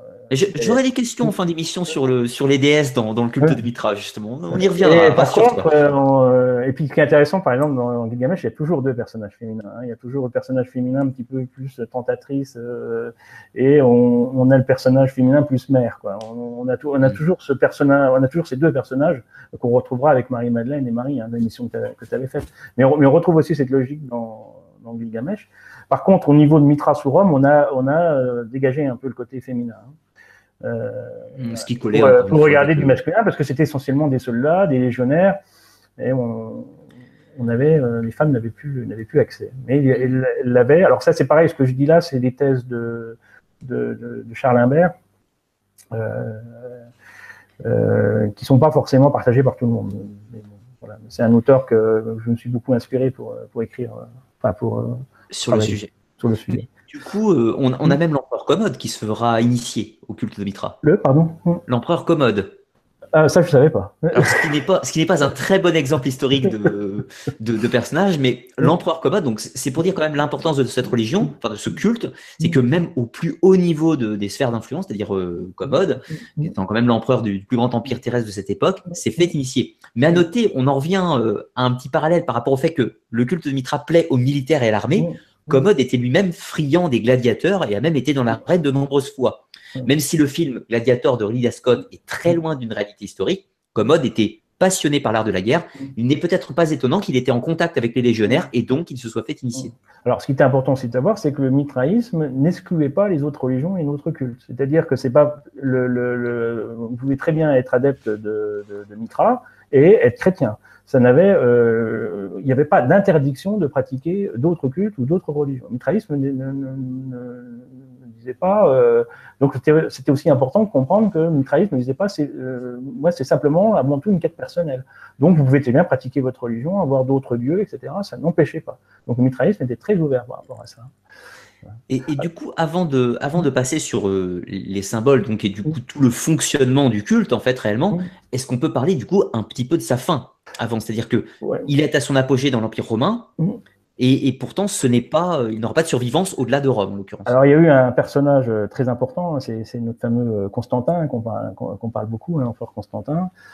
Constantin, en, alors, Constantin en 312, Constantin qui était adepte de Sol Mintus. Ça, on le sait parce que Solis Mintus, c'est-à-dire le soleil invaincu, parce qu'il avait des monnaies l'effigie, on avait une monnaie avec la, face de Constantin et la face du soleil. Donc on, sait que Constantin était, un adepte soliste du soleil invaincu. Mintus, je vais y arriver. Euh, mais ce qui s'est passé, c'est que lui, il choisit, euh, il choisit Mitra. Il ne choisit pas Mitra, il choisit le catholicisme. Pour, euh, alors après, il y a, il, y a X, il y a X raisons qui sont invoquées. Alors, la raison officielle, euh, la raison officielle, c'est que pendant une, bataille, la, bataille de Maxence, il a vu dans, le ciel euh, un, signe divin, un chrisme, qu'on appelle ça, qu'on retrouve, c'est un signe qu'on retrouve euh, à Jérusalem notamment. Et pour lui, ça a été le, signe bah, du Christ. Et donc, il fallait, partir sur le, christianisme. Ça, c'est la raison officielle. Alors, il y, a, des raisons un petit peu obscures qui disent qu'en fait, il avait commencé son parcours dans les grades du mitraïsme, mais euh, on lui a refusé les, quelque part les, les hauts grades. Alors pourquoi? Parce que euh, il fallait être relativement irreprochable. Il fallait pas. Euh, c'était une culture où il fallait euh, être relativement pur. Il fallait pas faire de péché. Euh, voilà. Et euh, Constantin, c'était pas un tendre. Hein, il avait notamment ébouillanté sa femme. Hein, il avait eu des différents conjugaux et il avait ébouillanté sa femme, donc c'était quand même pas un tendre. Euh, et le mitraïsme, en plus, il fallait plusieurs incarnations pour arriver à, obtenir un salut. Bon, l'avantage chez les chrétiens, c'est que euh, en, se en, se débrouillant bien avec le, le clergé, on pouvait, euh, on pouvait euh, avoir le salut en une fois. Et d'ailleurs, la, religion chrétienne n'est pas une religion d'incarnation successive. C'est, euh, il y a un jugement dernier, mais on, on, est tout de suite au, paradis. Donc ça, c'était un, élément aussi important. parce que Constantin, il, il s'était fâché en fait avec la, s'était fâché avec le clergé euh, mitraïste. Ça, c'était une, une, raison. Il y avait aussi, euh, malgré que l'Empire romain va s'écrouler 100 euh, ans plus tard, enfin, va commencer, la, la il commençait à avoir des fissures dans, dans l'Empire romain et il fallait que Constantin ait un ciment pour, euh, pour, euh, pour réussir à maintenir, euh, à maintenir l'Empire en place. et donc, le, le, le, le christianisme lui prêtait beaucoup mieux parce que ça permettait d'avoir une population déjà plus grande, parce que les, euh, bah, on faisait des églises, on peut faire venir beaucoup de monde. On acceptait les femmes, non pas en tant qu'officiantes, mais en, en, tant que spectatrices, donc le, ça permettait d'avoir euh, d'avoir plus de monde. Euh, et Constantin avait cette idée de d'unicité. La preuve, hein, il a fait le fameux concile de, de Nicée, Nicée ouais. où, où, il a enfermé, parce qu'il y avait euh, autant de conceptions du catholicisme à l'époque, la, la, la, notion de que de que de grands prêtres. C'était quasiment des, petites, des petites sectes et euh, Constantin les a mis autour. Euh, ça a duré, je crois, plusieurs années. Oui, le, le concile de Nicée, c'était l'unification des, des, différents courants de l'Église pour en aboutir à, une, à, un dogme commun pour, euh, voilà. pour unifier l'Empire. Unifier l'Empire. Donc, c'était toutes ces raisons qui ont fait que, que, que, que le mitraïsme a été, euh, a été abandonné. Euh, et qu'on a euh, que petit à petit, petit à petit, il est, il est, il est tombé en désuétude. Euh, et par la suite, il y a eu quelques résurgences par la suite, mais euh, ça n'a pas, ça n'a pas fonctionné. Et en, en 391, c'est l'empereur Théodose qui a fait interdire formellement les cultes de Mitra. Alors après, là, ça rigolait plus. On, venait, on détruisait, euh, on détruisait, et on a fait toute une campagne de dénigrement. Euh, et notamment, on faisait courir le bruit comme quoi il y avait des sacrifices humains. Et d'ailleurs, on a retrouvé, hein, notamment sur Strasbourg, hein, les, les, les il cassait en morceaux le, le, les représentations et euh, il mettait dessus des ossements humains par-dessus. Mmh. Pour diaboliser. Euh, pour diaboliser en disant bien voilà, ils font des sacrifices humains, c'est honteux, etc. Parce qu'on pouvait très bien euh, pratiquer le culte de Mitran étant chrétien. Donc il fallait trouver des, des, des arguments pour vraiment diaboliser. Pour détruire. Et, et le détruire. Donc euh, voilà, on disait que son chien avait la rage pour le, pour le tuer. Quoi. C'était oui, un, un, un classique. Quand, quand Théodose a déclaré religion d'État, euh, parce que Constantin a, avait pas déclaré officiellement religion d'État le, le, christianisme, c'est Théodose qui le déclare officiellement, et c'est là qu'en fait, surtout, il déclare officiel le, le christianisme comme religion d'État, mais les autres sont interdites. Oui, c'est surtout ça, en fait. Ils sont interdits et donc persécutés, et leurs lieux de culte seront détruits ou transformés en églises. C'est-à-dire pour ça qu'on a beaucoup de récupération des, des, sanctuaires païens qui sont plus tard devenus des églises, des basiliques et tout un Et on a, on a beaucoup de, de mitréums qui sont en fait euh, dans les cryptes, hein, qui, sont, qui sont dans les cryptes des églises. Les églises sont construites dessus et on a en fait on retrouve des, des mitréums dans, dans les. Euh, enfin, des mitrées, par contre, je vais y arriver, dans les, dans les cryptes des églises. Hein. Alors, euh, par contre, il ne va pas il va pas mourir, il va pas mourir dans le culte de Mitra. Euh, on, on, retrouve vers 500 euh, des, des, pratiques clandestines donc euh, qui va qui vont du culte de Mitra dans les régions des Alpes. Mm -hmm. en Orient, Mitra va garder quelques fidèles. Alors sous couvert du, du il y a des branches du maxédisme qui ressemblent beaucoup au Mitra, donc qui vont qui vont, qui vont qui vont persister.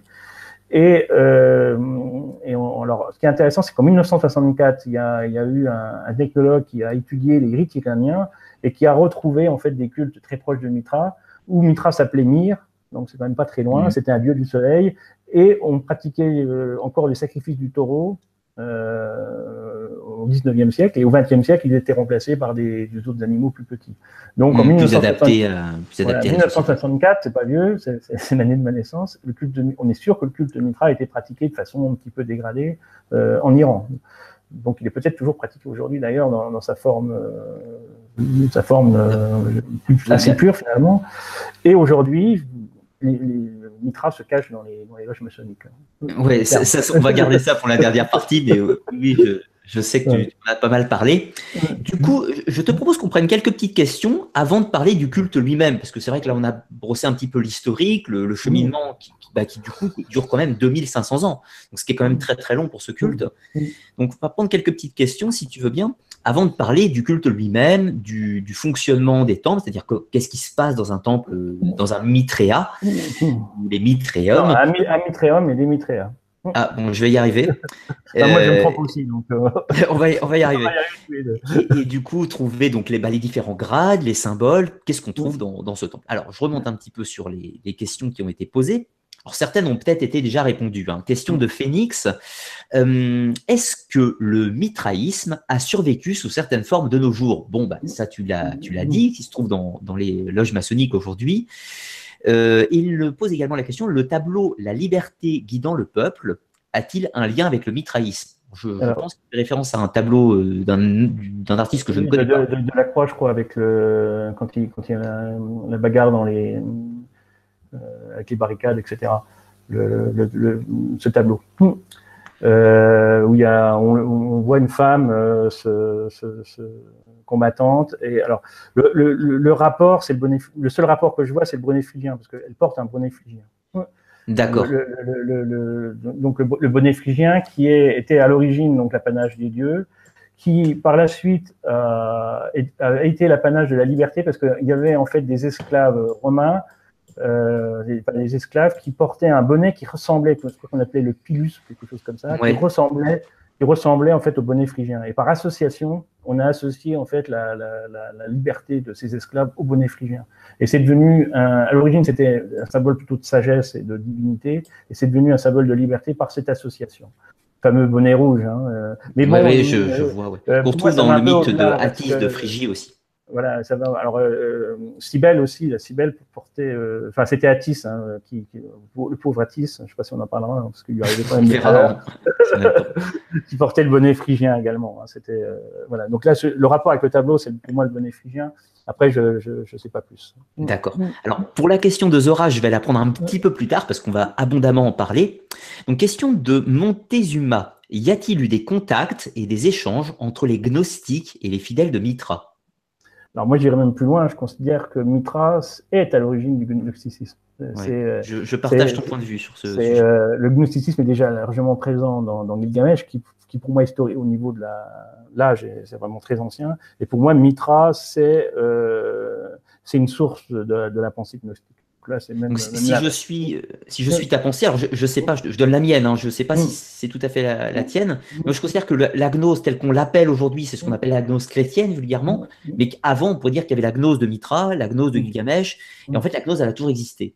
depuis, la, première tradition euh, née à Babylone ou à Sumer, ou je ne sais pas, il y a toujours une gnose, jusqu'aujourd'hui, apprend un visage en prenant les représentation et l'iconographie chrétienne, en fait, ni plus ni moins. dans la gnose, il y a un cadre hein, avec euh, des forces qui s'opposent, etc. il y a aussi cette notion qui est moins encore plus importante, c'est le, 3 quelque part, cette notion d'élévation, la nécessité qu'on a par soi-même, par ses, propres efforts intérieurs, quelque part combattre, combattre son taureau intérieur, si on prend l'iconographie de, Mitra, c'est en combattant son, taureau intérieur, donc ses, passions quelque part, où on va arriver à s'élever.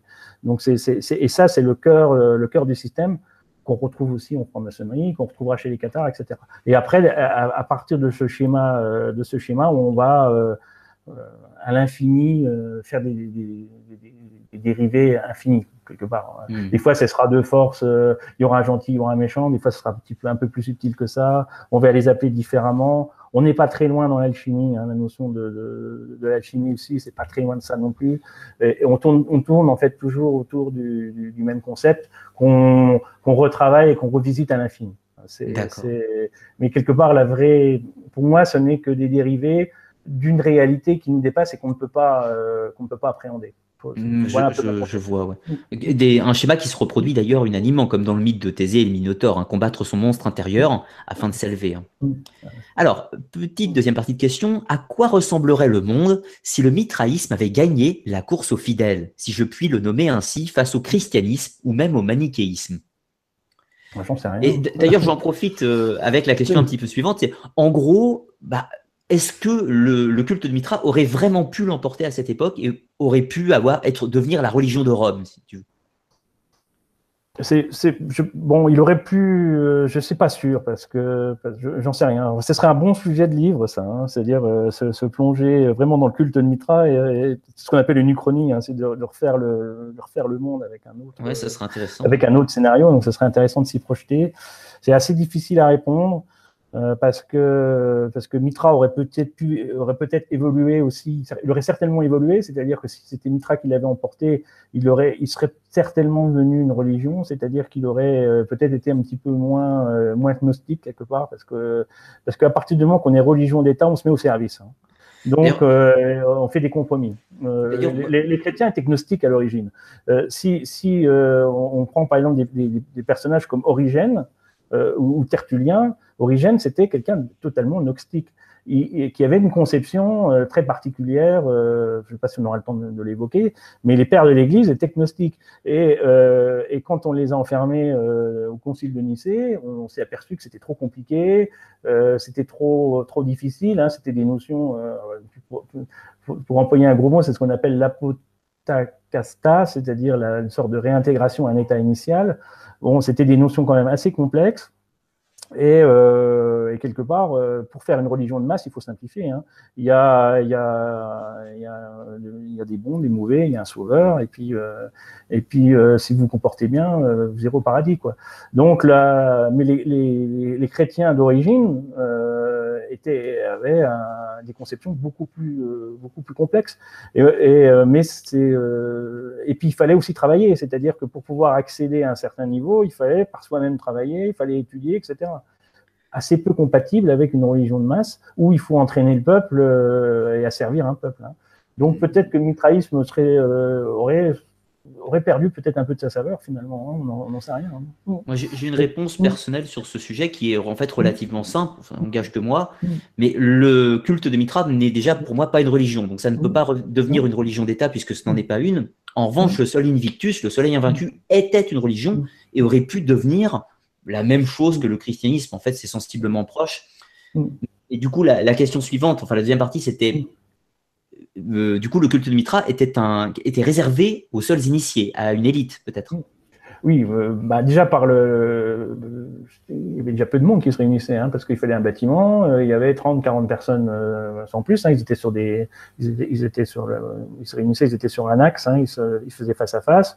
Ils étaient peu. Euh, donc ça, ça prêtait, euh, il n'y avait pas des grands rassemblements euh, de, personnes pour, pour célébrer. C'était des gens qui se réunissaient le soir, un dimanche.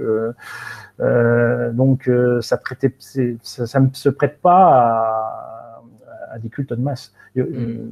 Donc, et, et c'est pas une religion. Mais ça aurait pu devenir une religion. Hein, mais, mais ça aurait été une religion, on aurait, on aurait comme je te rejoins, ça, ça, serait appelé Solimintus et.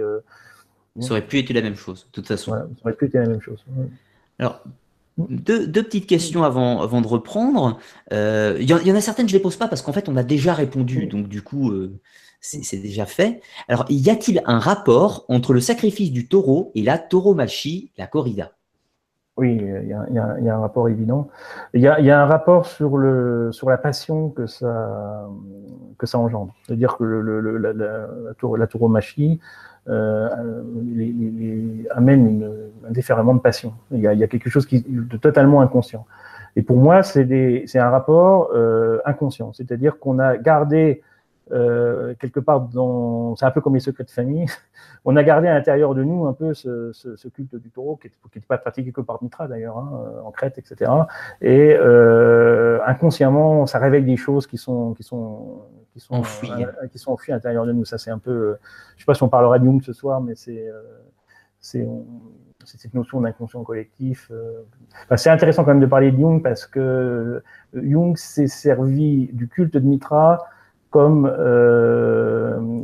comme exemple pour euh, ça a été ça a été son, son, exemple initial pour développer sa théorie. Je sais pas si tu veux qu'on en parle. bah, il faudra, je pense d'abord en fait qu'on parle de, du culte lui-même enfin, avant de parler d'Jung parce qu'il faut, faut, que les gens puissent que, aborder quels sont les symboles, les grades, mm. ce qu'on va passer mm. juste après.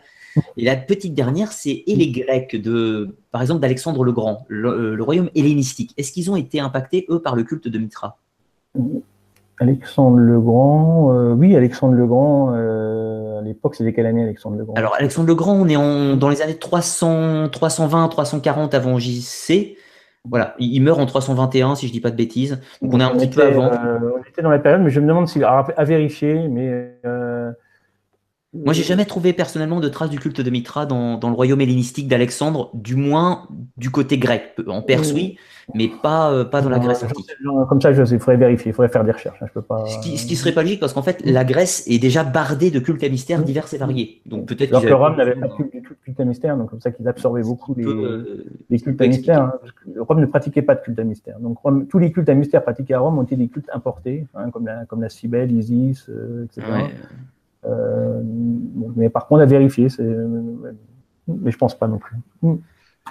Alors, du, coup, je te propose bah, de, rentrer plus dans le vif du sujet parce qu'en fait, on a dû faire un petit peu cette introduction un peu longue pour faire un peu l'historique de, Mitra, pour rentrer vraiment dans, le sujet. Donc, alors, du coup, le culte, où est-ce que ça se passe? Donc, on a parlé des temples, les, les ou les mitraillums, pluriel ou singulier, euh, les, adeptes, donc les initiés, avec des systèmes de grades. Est-ce que tu peux nous expliquer déjà quand tu, quand tu rentres dans un temple de Mitra, Qu'est-ce qu'on y trouve et où ces Qu'est-ce que sont ces temples en fait?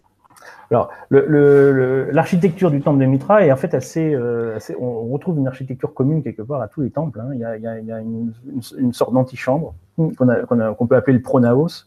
Euh, après, il y, a une, sorte de, chambre du milieu qu'on appelle le, le. Je ne sais pas si tu, on le voit. Donc, euh, cette chambre du milieu qui est composée en fait de banquettes voilà. Euh, donc les, de, et donc là, en fait, les adeptes se couchaient en fait à la romaine euh, de chaque côté. Euh, ce qui était intéressant, c'est qu'ils faisaient euh, face à, face à l'axe.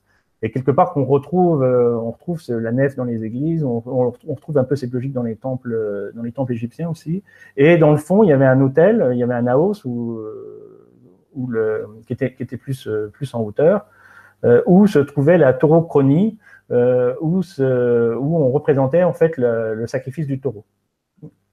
Voilà, la, scène, donc euh, Mitra euh, égorge le taureau avec le, fameux poignard et le bonnet phrygien qu'il a sur la tête. Hein. Voilà. Et cette, ce relief était caché, hein. c'est-à-dire que quand, on, quand les mystes rentraient, ils, ils, ne voyaient pas. Il y avait, il y avait également donc un hôtel un petit peu plus, un peu plus vers l'avant.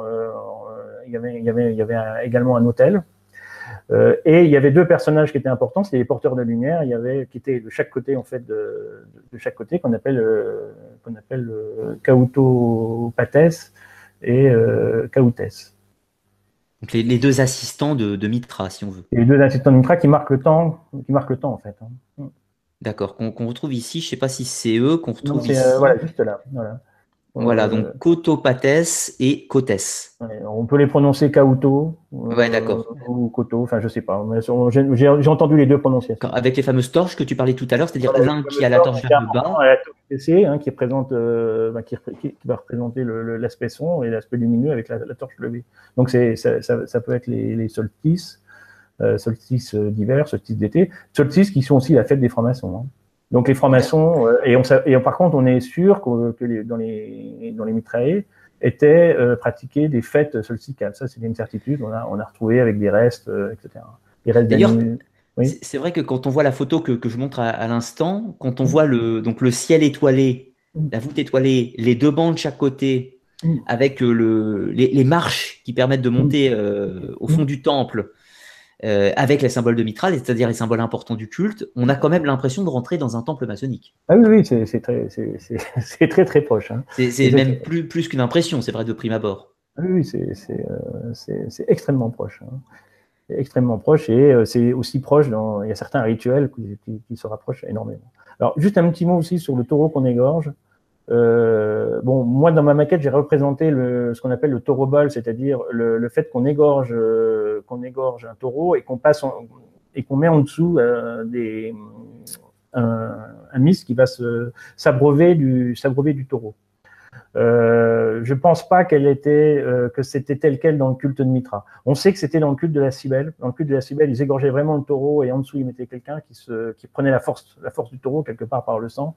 Dans le culte de Mitra, c'était plutôt, c'était symbolisé par des repas. C'est-à-dire qu'il euh, y avait un, une agape en fait symbolique qui se faisait après, et là dans l'agape on mangeait, euh, on, allait manger. C'était d'après les restes qu'on a retrouvés, c'était plutôt des petits animaux qui étaient mangés et qui symbolisaient en fait, euh, qui symbolisaient le, taureau. Euh, mais on, il est assez peu probable qu'il y ait qu'on égorgeait vraiment le taureau avec euh, avec des gens en dessous. Mais j'en sais rien. Hein, mais c'est plutôt mon, plutôt mon impression. Ce qui me fait dire ça, c'est euh, des écrits notamment de Tertullien qui disait que les, que les, les personnages s'habillaient de peau de bête et poussaient des cris. Donc quelque part, euh, ça c'est aussi euh, important, c'est certainement une personne qui, se, qui prenait le rôle. Jouait le rôle, oui. Et il y avait en fait un, un, un meurtre symbolique. Voilà, D'ailleurs, les, les, participants des, des cérémonies, en l'occurrence, portaient apparemment des masques d'animaux voilà, dans, dans, certains grades, dans certains grades, ouais. ils portaient des masques d'animaux. Donc, ce qui me fait dire que quelque part, euh, euh, c'était symbolisé, qu'ils jouaient le rôle. Ce qui est, qui est, qui est, euh, qui est aussi une caractéristique des cultes à mystère. Mmh, typiquement. Et euh, j'avais une autre chose à dire qui est importante aussi. On a, on a des représentations dans certains, dans certains temples de Mitra où on voit donc Mitra entouré par les, les douze signes astrologiques euh, avec le, le repas. C'est-à-dire qu'on a l'impression de se retrouver avec 12 personnages, plus Mitra, en train de partager du pain et du vin. Alors, ce qui rappelle alors, quand même fortement quelque chose.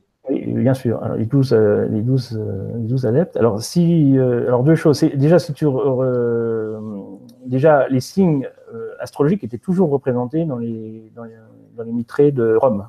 Les mitrées de Rome, tu avais systématiquement les 12 signes astrologiques. D'accord. Euh, en commençant par le taureau, etc. Bon, ils, étaient, ils étaient là. Donc ça, c'est important. Si tu regardes tout à l'heure la photo qu'on a montrée là, avec le, où j'ai commencé à décrire un peu le, le, la naissance de Mitra, enfin la naissance de Mitra d'une pierre, etc. De chaque côté, il y a deux rangées de six personnages. Donc on retrouve les, les douze personnages. Hein. Euh, on, on, dans, la, dans la présentation de tout à l'heure, j'ai montré, on retrouve ces fameux douze personnages. Alors c'était où? Ah oui, oui, le la fresque. Mmh.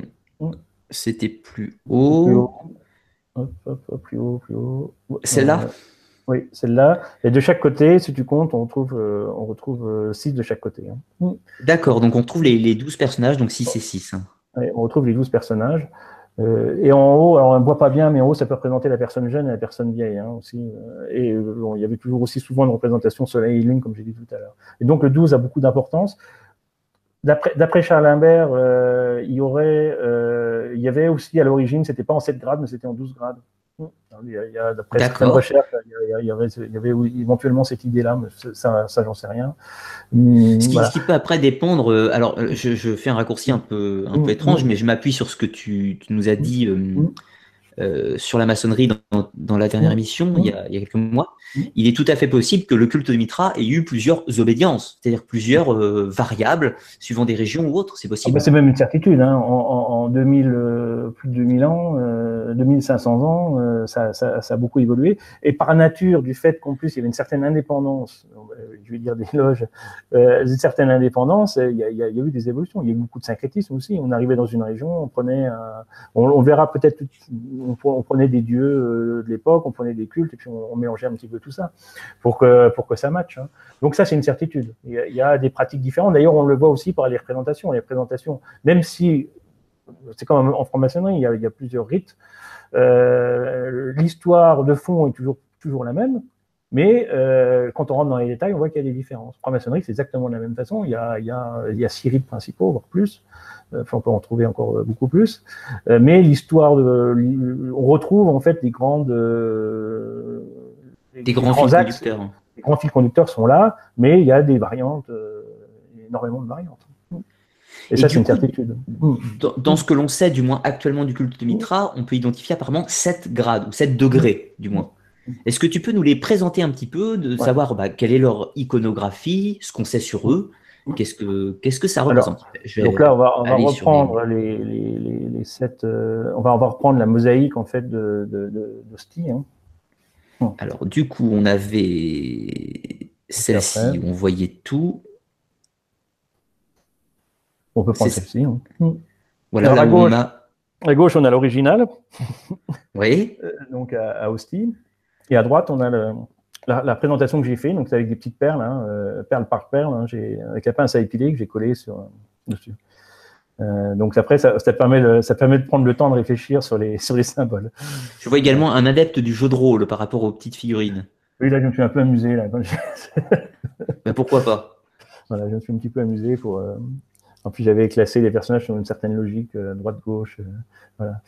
Il y, a, il y, a, une logique aussi de, et puis j'avais mis une grande maîtresse, une grande prêtresse et un grand prêtre, euh, un grand prêtre au bout. Enfin, il y avait toute une, en fait, il y avait toute une logique. Enfin bon, c'était, c'était, pour m'amuser. Alors, le, le, alors pour moi, les grades, les sept grades s'inscrivent un petit peu dans l'histoire qu'on a dit tout à l'heure. Hein. La naissance de Mitra, euh, euh, Mitra va subjuguer le taureau et à un moment, il va, il, y aura, un messager. Euh, on, s'inscrit en fait, euh, on s'inscrit dans une histoire. Pour moi, les sept grades s'inscrivent dans une histoire. Alors, il est très compl... Euh, j'ai pas trouvé de, on ne connaît pas hein, l'histoire exacte. Donc là, je suis dans un petit peu l'interprétation. Alors, le premier grade, c'est le grade de, du, c'est le grade du corbeau, on appelle le, corax. Alors, chaque grade est associé à une planète. Alors ça, par contre, on en est sûr parce qu'on a retrouvé les inscriptions. Donc l'association avec les planètes, ça on en est certain, parce qu'on a retrouvé des associations sous forme de mosaïque. Euh, du coup, sept planètes, euh, sept planètes au temps de l'Empire romain, donc euh, qui sont la Lune, Mercure, Vénus, Mars, Jupiter, Saturne et le Soleil. Voilà. et puis lié à 7 grades, 7 jours de la semaine, il y, a, quand même pas mal de logique. Les, 7 couleurs, les 7 vertus, etc. Donc on a toute cette logique des 7 euh, un chiffre c'est un, chiffre de cycle aussi, hein, par excellence. Hein. Les 7 jours, le, les 7 jours, etc. Donc, le, cette logique du 7 a été, euh, fixée, sous, Rome. Donc on, retrouve notre corbeau qui est notre messager. Alors, à l'entrée des mitréums, il y a une purification par l'eau. Donc, on retrouve un pot euh, avec de l'eau. Un peu comme le baptême, le... fait qu'on se bénisse en entrant dans une église, peut-être C'est aussi, euh, se purifier, hein. c'est une, une, une, notion, surtout une notion de, de, purification. Et c'est l'idée, c'est le démarrage. Euh, voilà. Euh, donc, le, le, on reproduit le rôle du messager qui va annoncer. Euh, qui va annoncer. Alors, on retrouve un caducé. Euh, alors, caducé qui est vraiment très important dans le gnosticisme, hein, parce que le caducé, c'est quand même deux forces qui s'opposent, mais qui sont arbitrées par, un, par une troisième qui est le, qui est le bâton. Hein. Euh, c'est comme ça, c'est comme ça que je le vois. Hein. On retrouve un petit peu le, bâton d'Asclepios, un petit peu. Voilà, le bâton d'Asclepios, il n'y avait qu'un seul, qu'un seul serpent. Hmm.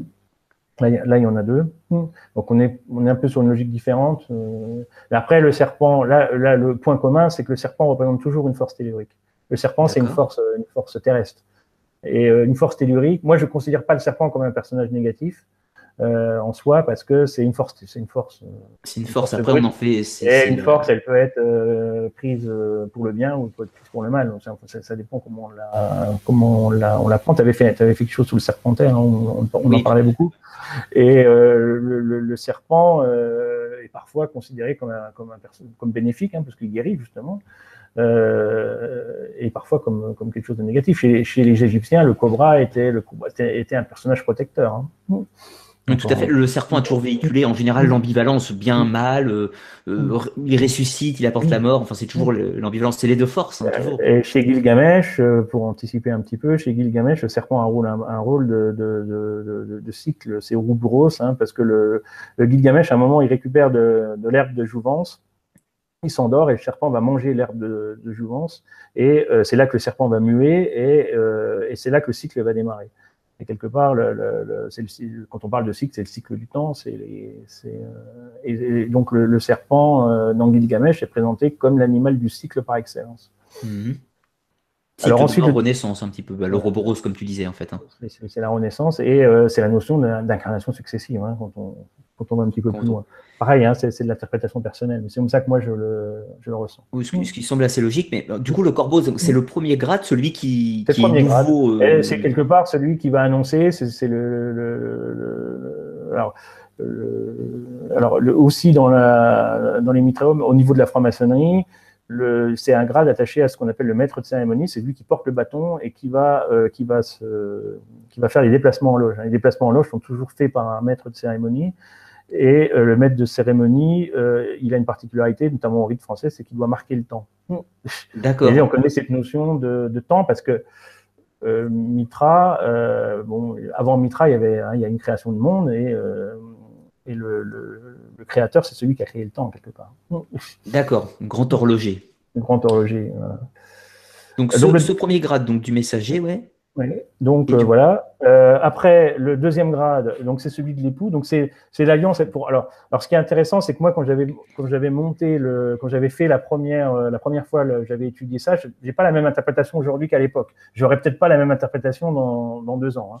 Euh, euh, j'étais plus dans une je, sais, euh, j'avais lu qu'à un moment le, le, va refuser la couronne, donc j'étais plus sur des honneurs qu'on refuse. D'après les lectures que j'ai eues, ça c'est plus le grade d'après. Pour moi, c'est l'alliance avec le soleil. Et que par, qu'est-ce qu'on voit? On voit un soleil, une lune et une lampe à huile. Alors qu'est-ce que ça veut dire? Ça veut dire que quelque part les ténèbres ont triomphé sur le Soleil, le soleil euh, parce que le Soleil a été vaincu quelque part, et euh, on va faire une alliance pour pouvoir aller rechercher euh, la lumière. C'est comme ça que, j'interprète moi ce grade. Mais on, peut, interpréter ça de, différentes façons, et ce grade donc est attaché à Vénus. Vénus qui est plutôt la Lune. Donc on est, on est dans le grade de l'époux, on est plutôt dans le triomphe féminin. La Lune c'est le côté plutôt féminin. Euh, et euh, la, lampe à huile va permettre un petit peu de rétablir l'équilibre un peu entre le, entre le masculin et le féminin. D'ailleurs, je reviens, j'ai mm. dû louper quelque chose. Quel était le symbole planétaire du corbeau, du coup, le premier euh, Pardon, le Mercure, bien sûr. Mm. Mercure, donc Mercure, qui est la planète ben, d'Hermès, l'intelligence, le fameux Excuse-moi pour ce avec le caducé, voilà, on est. Excuse-moi pour ce retour. Et donc le deuxième grade, donc l'époux, plus il y a Vénus. Voilà. D'accord. Et le troisième grade, euh, donc euh, on arrive au grade de soldat, donc attaché à la planète Mars, hein, bien sûr, la, la, force Mars. Euh, alors là, c'est un grade où on est assez documenté là-dessus parce que Tertullien l'a décrit. on a des descriptions de Tertullien. il l'a décrit pour pouvoir le dénigrer. D'accord. Donc là, il y a des épreuves. Alors là, il refuse la couronne, ça on en est sûr parce que c'est écrit par Tertullien. Donc là, il, il, doit refuser la couronne. Quelque part, il va, il va, il va il, va, refuser le soleil pour, euh, aller euh, par lui-même par lui-même trouver, euh, trouver sa voie quelque part. C'est un peu ça pour moi l'idée. Donc il va refuser la couronne. alors la couronne est tendue au, bout d'une épée, c'est-à-dire qu'au bout d'une épée on tend la couronne et il fait un geste pour faire glisser la couronne et il dit Mitra est ma seule couronne. D'accord, donc, il, refuse le chemin facile. voilà, là, on en est sûr, on a, on a des petits bouts de rituel. Et, euh, et là, il est marqué d'un signe euh, qui, est, qui est marqué, donc, euh, il est marqué un signe euh, au front. Hein, donc, il est, on, va, on va le marquer, il y aura une marque. Euh, et, et il y avait, c'est là qu'il y avait des cérémonies aussi avec, avec différents, avec différents animaux. Ils prenaient des masques d'animaux, des peaux d'animaux. Euh, D'accord. Et, du coup, je vois que sur, sur les photos que tu as, tu as faites, tu as mis la carte du tarot du mât à côté. Alors, la carte du tarot du mât, pour moi, c'est l'association, c'est déjà avec le baluchon, hein, le, le, le, mhm. baluchon. Euh, bon, il y a aussi le chien qu'on trouve, euh, qu'on retrouve dans Mitra. Alors, le chien est toujours un symbole ambivalent parce que le chien, c'est celui qui est à la porte des enfers. Donc, le, chien, c'est toujours un, un, animal qui présente un, un passage entre euh, euh, c'est un peu la porte, euh, la porte qui mène euh, au sous-sol quelque part le chien. C'est un gardien qui est à la porte des enfers. On trouve Anubis, etc. Et pour moi, c'est vraiment il y a une évidence de relation avec le mât et puis, et puis ce grade-là, c'est-à-dire que le mât aussi, le mât c'est l'arcane sans nombre. Quelque part, le mât ça veut dire qu'on a fait un, certain chemin et finalement, refuse, le mât, il refuse aussi les honneurs parce que le, le mât, il est, il est, il est, il arrive à un moment, il pourrait très bien s'asseoir mais il, décide de prendre son baluchon. Le, baluchon, ça représente la connaissance. La connaissance qu'il a accumulée. On a certaines connaissances qu'on a accumulées, mais, le mât aussi refuse les honneurs quelque part. Il va refuser les honneurs du monde, hein, qui est l'arcane d'avant, et il décide de repartir pour une autre quête. Et donc, on a une grosse analogie pour moi entre la, logique du mât euh, dans, le tarot de, Marseille et la, logique du soldat qui refuse les honneurs et qui décide de partir vers, euh, vers, vers une quête. Euh, et quelque part, cette quête, c'est la quête, c'est le connaître toi-même. Hein. C'est on part sur une quête pour se connaître soi-même et pour pouvoir s'élever. Et pour pouvoir s'élever, il faut passer par l'épreuve. L'épreuve qui est symbolisée par l'épée pour moi. Voilà un peu mon interprétation. Et alors ensuite, du coup, on a le symbole suivant. Alors le grade de lion. Alors ce, grade du lion est assez mystérieux parce que quand on regarde, euh, j'en ai pas mal bavé hein, pour essayer de trouver un petit peu la signification, parce que quand on regarde, euh, qu'est-ce qu'on voit? Alors on, voit une pelle à feu. Oui. Euh, l'espèce de truc qui ressemble un peu à une. Alors, ce que j'avais, ce que j'avais pas dit, c'est que le grade d'avant, il y a une purification par le miel, et dans le grade là, il y a aussi une purification par le miel. Hein, le, miel a un rôle important à, jouer dans ces deux grades, c'est la notion de purification. Et chez les francs-maçons, c'est les gants blancs, hein, la notion de purification. Donc, euh, on peut faire une, analogie avec le miel et les gants blancs. Alors, dans ce grade-là, il y a une pelle à feu. Euh, il y a euh, le, truc qui ressemble un peu à une pelle à miel, justement, c'est un, un, cistre. Donc, il y a un instrument de, instrument de musique qui est, qui est utilisé par, par Isis, notamment. Et le truc, l'espèce de scarabée qu'on voit, euh, c'est en fait, euh, c'est en fait les éclairs de Zeus. C'est Zeus qui va séparer en deux, euh, qui va qui va séparer les, éléments en deux.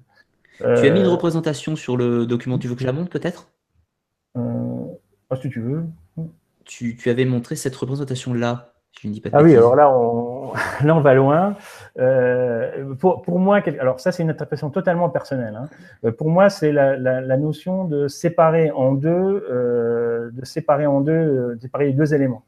Euh, alors, j'ai fait une analogie, c'était pour expliquer aussi un peu les, les, les archétypes, l'espèce d'inconscient collectif, le fait qu'on reprenne le fait que les hommes reprennent toujours les mêmes symboles, qui retravaillent en fait, euh, qui retravaillent toujours et toujours. C'est ça l'idée. Et cette séparation en deux, euh, cet éclair de Zeus qui va séparer deux États en fait, euh, est reprise pour moi, par, enfin est reprise dans mon, imaginaire quelque part par le mythe de, l'androgyne de, Platon.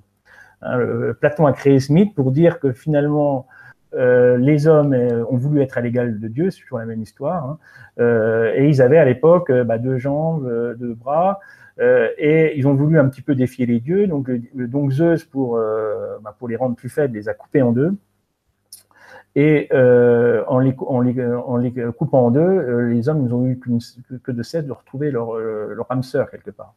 Et pour pouvoir leur faire oublier leur, leur âme sœur, ils, ont, ils ont créé une sorte de potion de, de, de l'oubli. Alors, ce qui est intéressant aussi sur la présentation, c'est qu'on voit aussi dans la présentation que tu avais juste avant, on, voit aussi la Lune et le Soleil, qui est, euh, qui est aussi qui est typique aussi de, Mitra. Donc, euh, donc encore, un, encore une représentation, euh, une représentation commune. Et donc, oui, tout à fait, ouais, qu'on voit bien distinctement Lune et Soleil.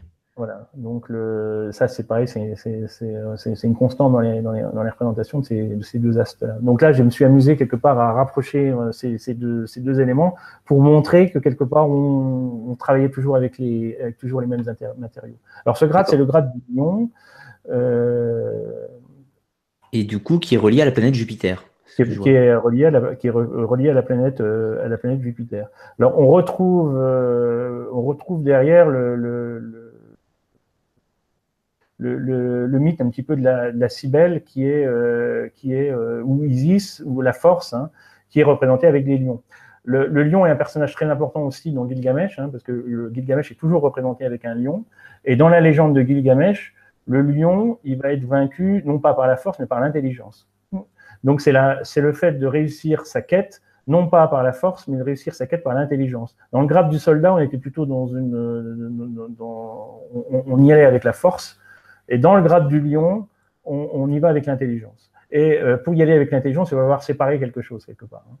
Euh, alors l'arcane euh, de la force, hein, on, voit par exemple dans le personnage du 11, hein, dans la force du tarot, que la femme, elle va ouvrir le, elle va ouvrir la gueule du, lion sans, sans effort apparent. Elle, elle, ne met pas d'effort apparent. Donc c'est par son intelligence qu'elle va maîtriser le lion. C'est la même, la même logique qu'on retrouve dans la carte du tarot, la force, et qu'on retrouve, euh, qu'on retrouve là. Et là, on est une pelle à feu pour alimenter une forge. Euh, donc on est aussi dans une dans une forme de aussi dans une voilà, on, on, développe une stratégie pour réussir réussir à sa fin. L'appel à feu, il y, a, le côté aussi de, charger, de recharger le feu divin un petit peu aussi peut-être. C'est voilà, charger la force divine. C'est aussi l'idée, euh, le, cistre, c'est l'apanage aussi de, de, de Dis et l'apanage de Cybèle. Et Cybèle est toujours représentée avec des lions. Parce que Cybèle, c'est la mère, euh, la mère originelle et qui a été élevée par les, qui a été donné élevée par des animaux. Cybèle est toujours représentée avec deux lions. Donc on, est, on, tourne autour de cette représentation du lion, mais elle n'est pas. Euh, il faut quand même chercher, quoi. Hein. Euh, voir un rapport avec le lion quand on regarde euh, la, mosaïque, dans un premier abord, c'est pas c'est pas si évident. Mais quand on creuse un petit peu limite, on, on, retrouve ce rapport avec le, on trouve avec ce rapport avec le lion. Alors là, c'est pareil, hein, c'est des interprétations personnelles, hein, je, je, c'est qui n'engage que moi. Hein. Tout ce qu'on sait, c'est que, euh, tout ce qu'on sait, c'est que, que c'est, le grade du lion. Après, euh, bon, les éclairs de Zeus, ça sont, c'est à peu près euh, le cistre, les éclairs de Zeus, ça ok. Mais après, l'interprétation, ça c'est personnel. J'avais lu quelque part que hum, il y avait très peu de gens qui allaient au-delà de ce grade justement. Oui, oui, parce qu'en fait, ils, étaient, euh, ils étaient en fait, il y avait des, des, paliers en fait. Et aller au-delà, c'était réservé à un certain palier. Ce qu'on disait tout à l'heure avec Constantin, il est fort à parier que Constantin n'arrivait pas à passer les paliers, justement, parce qu'on considérait qu'il n'était pas digne de les passer, qu'il n'avait pas la, la, la mentalité, qu'il n'avait pas fait suffisamment de travail sur lui-même pour passer les paliers. On, on, et c'était en fait euh, réservé finalement à assez, peu de, assez peu de gens de passer les derniers paliers. Hein. C'était assez difficile et il fallait que la personne euh, ait fait déjà un chemin sur, sur elle-même. Ce qui peut peut-être ah comparer, je, je lance dans la comparaison, peut-être des hauts grades en maçonnerie. Oui, ça peut être, ça peut être une, cette comparaison-là où il faut euh, déjà avoir, euh, déjà avoir un bon vécu et euh, déjà avoir montré un certain nombre de, de, de, compétences, pas forcément des compétences intellectuelles, mais surtout de, de comportement. D'accord. Alors néanmoins, nous sont parvenus les, les représentations des grades supérieurs. Mm. Donc là, on a le cinquième, si je dis pas de bêtises. Alors le cinquième, qui est le grade du persan, qui est, qui est, attaché donc à, à la lune. Mm. Alors, le grade du persan, il est intéressant parce que, euh, alors pendant longtemps, euh, je me suis demandé ce que c'était cette épée avec ce crochet. Euh, bon, on voit, on revoit la lune, euh, l'étoile, on voit la, la, la faux hein, qui, qui, qui, symbolise, qui symbolise la mort. Alors la mort, en, termes de symbolique, c'est jamais une mort, c'est pas forcément une mort physique, hein, c'est souvent plutôt une, une, métamorphose. Quelque part, on passe d'un état à un autre et on laisse et on laisse de côté son ancien état.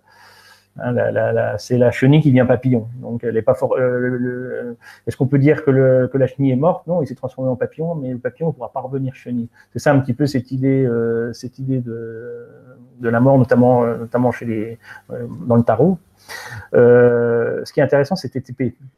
Alors à un moment, je me suis dit, est-ce que c'est pas Et ça, je l'avais lu. Hein, je l'avais lu. on avait dit que c'était le mythe d'Hercule qui tuait, qui tuait l'hydre et que c'était un morceau de l'hydre. Et j'en étais resté là-dessus. Et quand j'ai repris en fait la, quand j'ai repris en fait le, travail là il y a quelques semaines, euh, et du fait que j'avais travaillé sur Gilgamesh notamment, euh, je me suis aperçu que en fait cette épée, euh, c'était en fait ce qu'on appelait une, une harpée. Donc donc c'est une épée particulière avec un avec un crochet. Et cette épée était l'épée de Gilgamesh. Gilgamesh portait portait une harpée. Et, et, l'arpée est complètement associée euh, au, culte de Persée. Hein, Persée c'est, euh, va, euh, va tuer la, la, la méduse gorgone. Voilà. Et là, on, on, voit bien que c'est la même épée. On, voit bien que c'est la même épée. Euh, et donc, cette espèce d'épée magique qui a, qui a, permis à Méduse. Alors, la Gorgone, elle a été vaincue par, euh, elle a été vaincue aussi par l'intelligence, hein, parce qu'il montrait un miroir pour, euh, euh, parce qu'on pouvait pas la regarder dans les yeux. Et donc, euh, et là, on voit du syncrétisme nettement, c'est-à-dire que le, le, ce, mythe de, de, a été réintroduit dans le, dans, dans le mitréum d'Ostie. Euh, c'était certainement pas, c'était évidemment pas ce mythe-là qui était pratiqué 2000 ans avant. C'est ce qu'on disait tout à l'heure. On a, euh, on a repris des, on a repris du syncrétisme. Et pour moi, c'est quand même, quand on voit la forme de l'épée, il n'y a, pas trop de doute. Et c'est grâce à Gilgamesh que j'ai pu trouver euh, ce, ce, que Gilgamesh est toujours représenté avec euh, dans une main il tient un lion qui dompte et puis dans l'autre main il, tient euh, il tient une épée. Une épée, ouais. D'ailleurs, ce, qui est intéressant par rapport au mythe de Persée, parce que c'est le grade du persan, Persée, pas très loin et, et, que Persée surtout est un, certes dans la mythologie grecque, mais on sait aujourd'hui par les recherches que ça, à la base, il appartient à la mythologie phénicienne, donc moyenne-orientale. Peut-être qu'il y a un lien par rapport à ça, justement. Peut-être que Persée. Peut-être que Persée est une resurgence lui-même du mythe un petit peu d'Ilgamesh, sur certains aspects, du moins, hein, euh, éventuellement, et qu'il a pu se retrouver ici. en tout cas, l'épée est le point commun avec Gilgamesh. C'est incontestable. C'est la, clé de, la clé de ce grade, c'était cette fameuse épée avec, euh, avec cette pointe. D'accord. Alors, après, comment interpréter ce, grade euh, C'est euh, l'idée, c'est que euh, le grade d'avant, grâce au feu, grâce à la forge, le, héros avait quelque part, il avait, euh, il avait été régénéré par le feu de Jupiter, hein. et là, il va devoir affronter une mort, une mort symbolique. L'épreuve, quoi. Euh, c'est une épreuve. Euh, et euh, alors, est-ce que est-ce que c'est pas là qui qu'on montrait la c'est peut-être là qu'on montrait la présentation du taureau d'ailleurs, hein, parce que c'était aussi le, alors j'en sais rien, où il y avait quelque chose qui se passait, ou alors c'était peut-être à ce moment-là où on allait on était dans la première partie, c'est-à-dire on allait terrasser le taureau mais sans le tuer. J'en sais rien. On, on est, voilà. Alors, un petit peu plus loin, on a, on a le sixième, c'est ça? Alors, l'émissaire du soleil, donc là, c'est le triomphe, quelque part. Hein. C'est-à-dire que le, le, il a triomphé de tous les. De, il a rétabli l'équilibre. Hein. c'est l'idée d'avoir rétabli l'équilibre, donc d'avoir rétabli le, feu. Et on se retrouve euh, avec une couronne. Donc là, on, habillait, euh, on habillait le mist d'une couronne, c'est-à-dire on, lui attachait une couronne autour de, autour de la tête pour symboliser le triomphe c'est le vainqueur. Donc c'était la, couronne du jour. Alors c'est intéressant, c'est la couronne, elle avait sept traits. Hein, on, peut compter sept traits, et, aussi la ressemblance avec la statue de la liberté, hein, qui a aussi euh, qui a aussi sept traits. Hein. Donc on a on a, on a, on a, vraiment une, ressemblance. je ne sais pas s'il a fait exprès quand il a fait la statue de la liberté de reprendre de reprendre le symbole de Mitra. Euh, mais bon, il y a quand même euh, il y a quand même une grande ressemblance entre la, mosaïque euh, d'Hostie et la statue de la liberté. Hein. On trouve le flambeau, on trouve les traits. Euh, bon, il, manque que le, il manque que le fouet. Hein. Le, fouet qui a été remplacé, enfin, qui est une arme qui a été remplacée par euh, un livre, du coup, une tablette. C'est une forme, le livre est une forme, forme d'arme aussi, et c'est le livre permet de faire voyager parce que c'est le symbole du chariot aussi qu'on a là. Donc c'est chariot de lumière. Alors ce qui est intéressant, c'est que d'un côté on voit le chariot de lumière, donc le chariot flamboyant, et de l'autre côté on voit un chariot sombre. Alors pour moi, le, bah, symbole, c'est d'un côté on a le soleil, de l'autre côté on a la lune, on, on, trouve ces deux états. C'est-à-dire le soleil, il est triomphant, mais il, euh, s'inscrit dans un cycle. C'est-à-dire on a rétabli un cycle.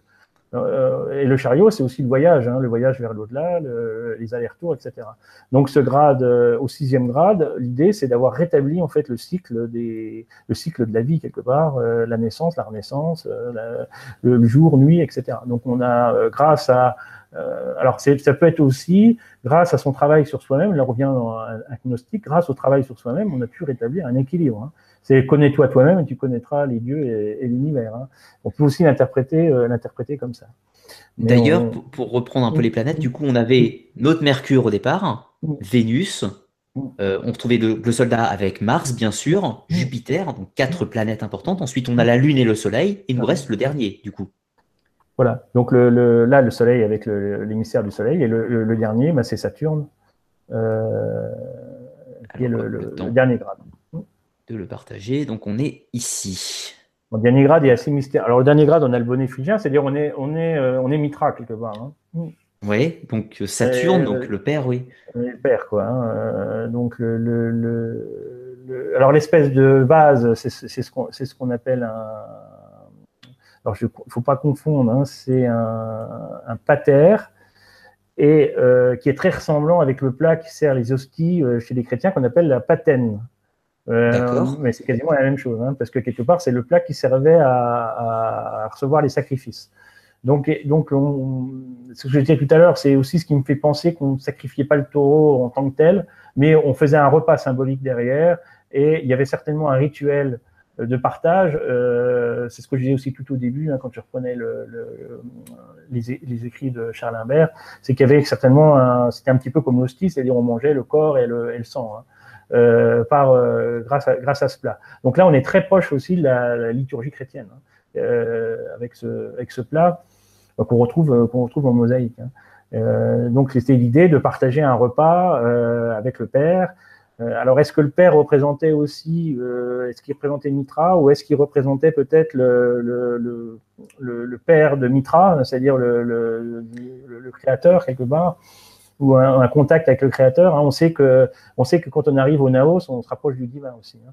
Donc, est-ce qu'il n'y avait pas aussi une, alliance? Euh, Ça, c'est pareil, c'est des questions que je pose. Hein. Je n'ai pas forcément toujours, euh, toujours, euh, toujours la réponse.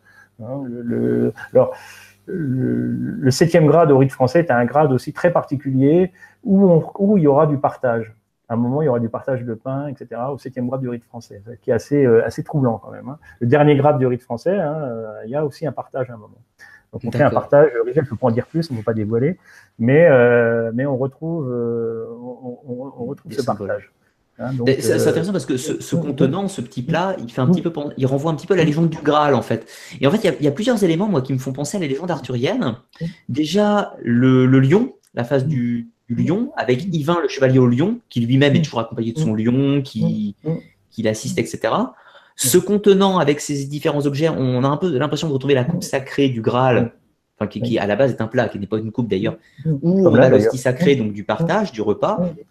Euh, d'autres choses aussi que je trouve intéressantes, c'est dans le dernier grade, donc le, septième grade du, du, mythe de Mitra, on retrouve les trois objets du départ, c'est-à-dire le bâton qui peut un peu symboliser la torche, le bonnet phrygien et le. Alors, c'est une petite serpe ou une faux, c'est pas vraiment un couteau, mais on retrouve un petit peu le symbole de, des trois objets du dieu d'origine. Oui, oui, oui, c'est ça. Et d'ailleurs, euh, euh, c'est les notions de cycle. Hein. En fait, on. Alors, on, peut parler aussi de notion de spirale, c'est-à-dire qu'on revient au départ, mais sur un état plus élevé.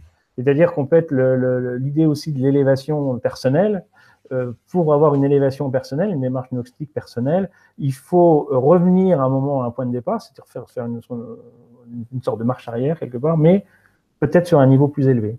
Mais, toujours repasser en fait par les symboles lune, soleil, etc. ça, c'est quelque chose qui est euh, très présent en franc-maçonnerie. Cette idée d'un moment, la notion de destruction, construction, retour en arrière et euh, euh, recommencer pour repartir de l'avant. Ça, c'est une, une, démarche qui est extrêmement, extrêmement présente. Et c'est aussi l'idée aussi que dans, dans, la vie, on aura des obstacles à franchir.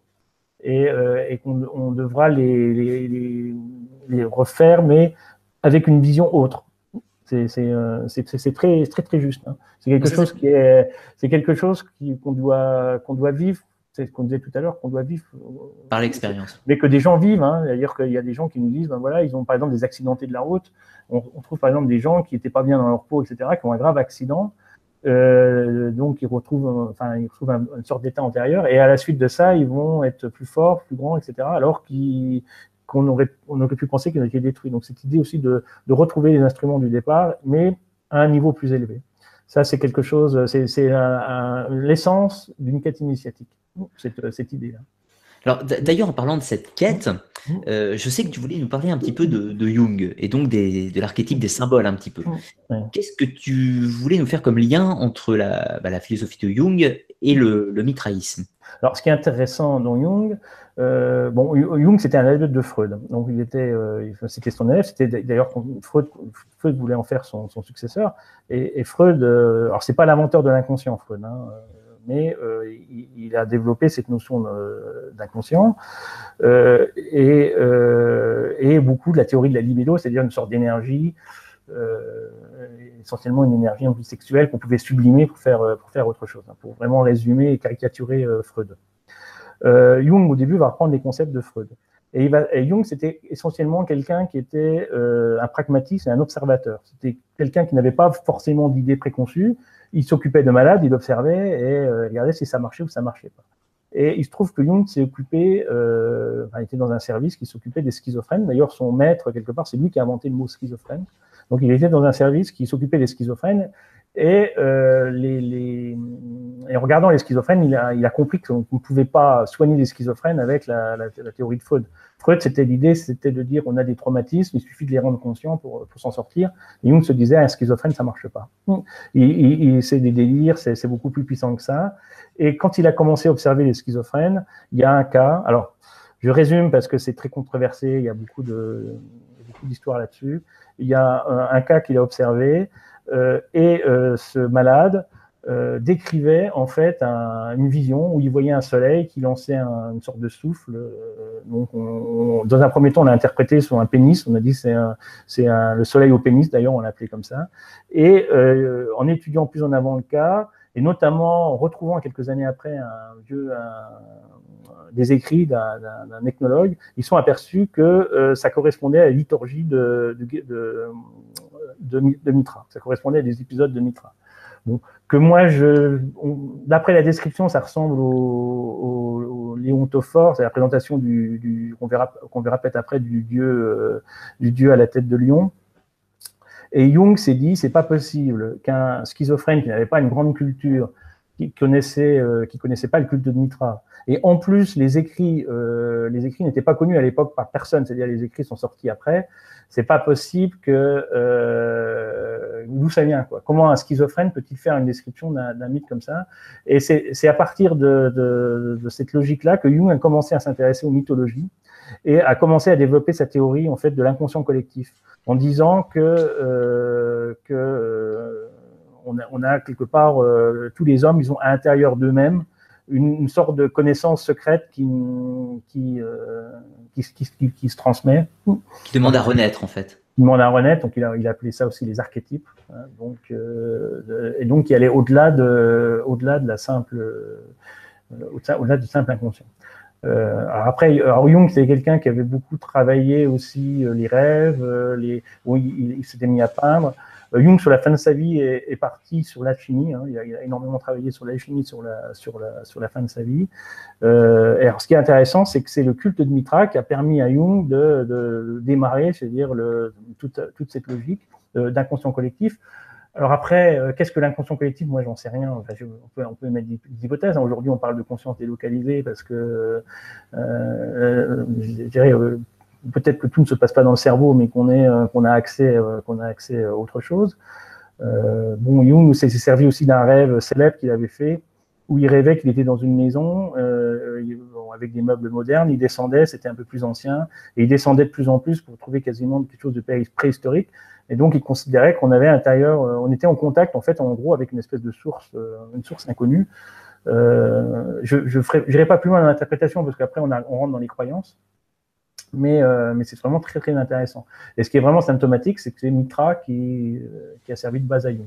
Qui ressort, oui. Qui ressort. Et bon, je, je, je pour, moi, je, je, pense assez que cette transmission, voilà, la transmission se fait pas seulement par des écrits, par de l'oral, ça se fait aussi par des choses inconscientes.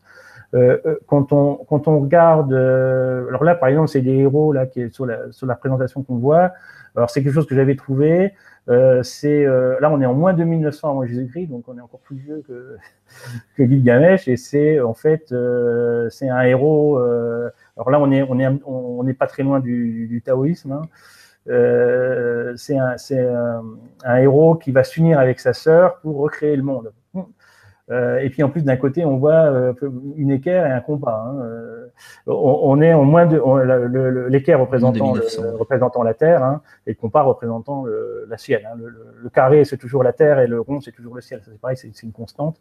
Mais moins, moins de 1900 ans avant Jésus-Christ, on, on, retrouve, euh, on retrouve cette, cette, cette histoire euh, d'équilibre entre, entre deux forces. Quoi. Entre deux forces, quand même, il a transcendance après. Euh, voilà, et c'est des cas, des cas qui sont quand même assez impressionnants.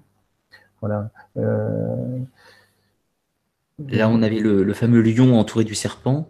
Voilà, donc ça, c'est des, alors ça, c'est des figures assez bizarres, assez, assez complexes, parce que c'est des figures qui sont qu'on retrouve dans les dans, dans les mitraillés. Hein. Euh, on retrouve donc ce, on retrouve ce fameux euh, personnage à la tête de lion, donc toujours ce, lion.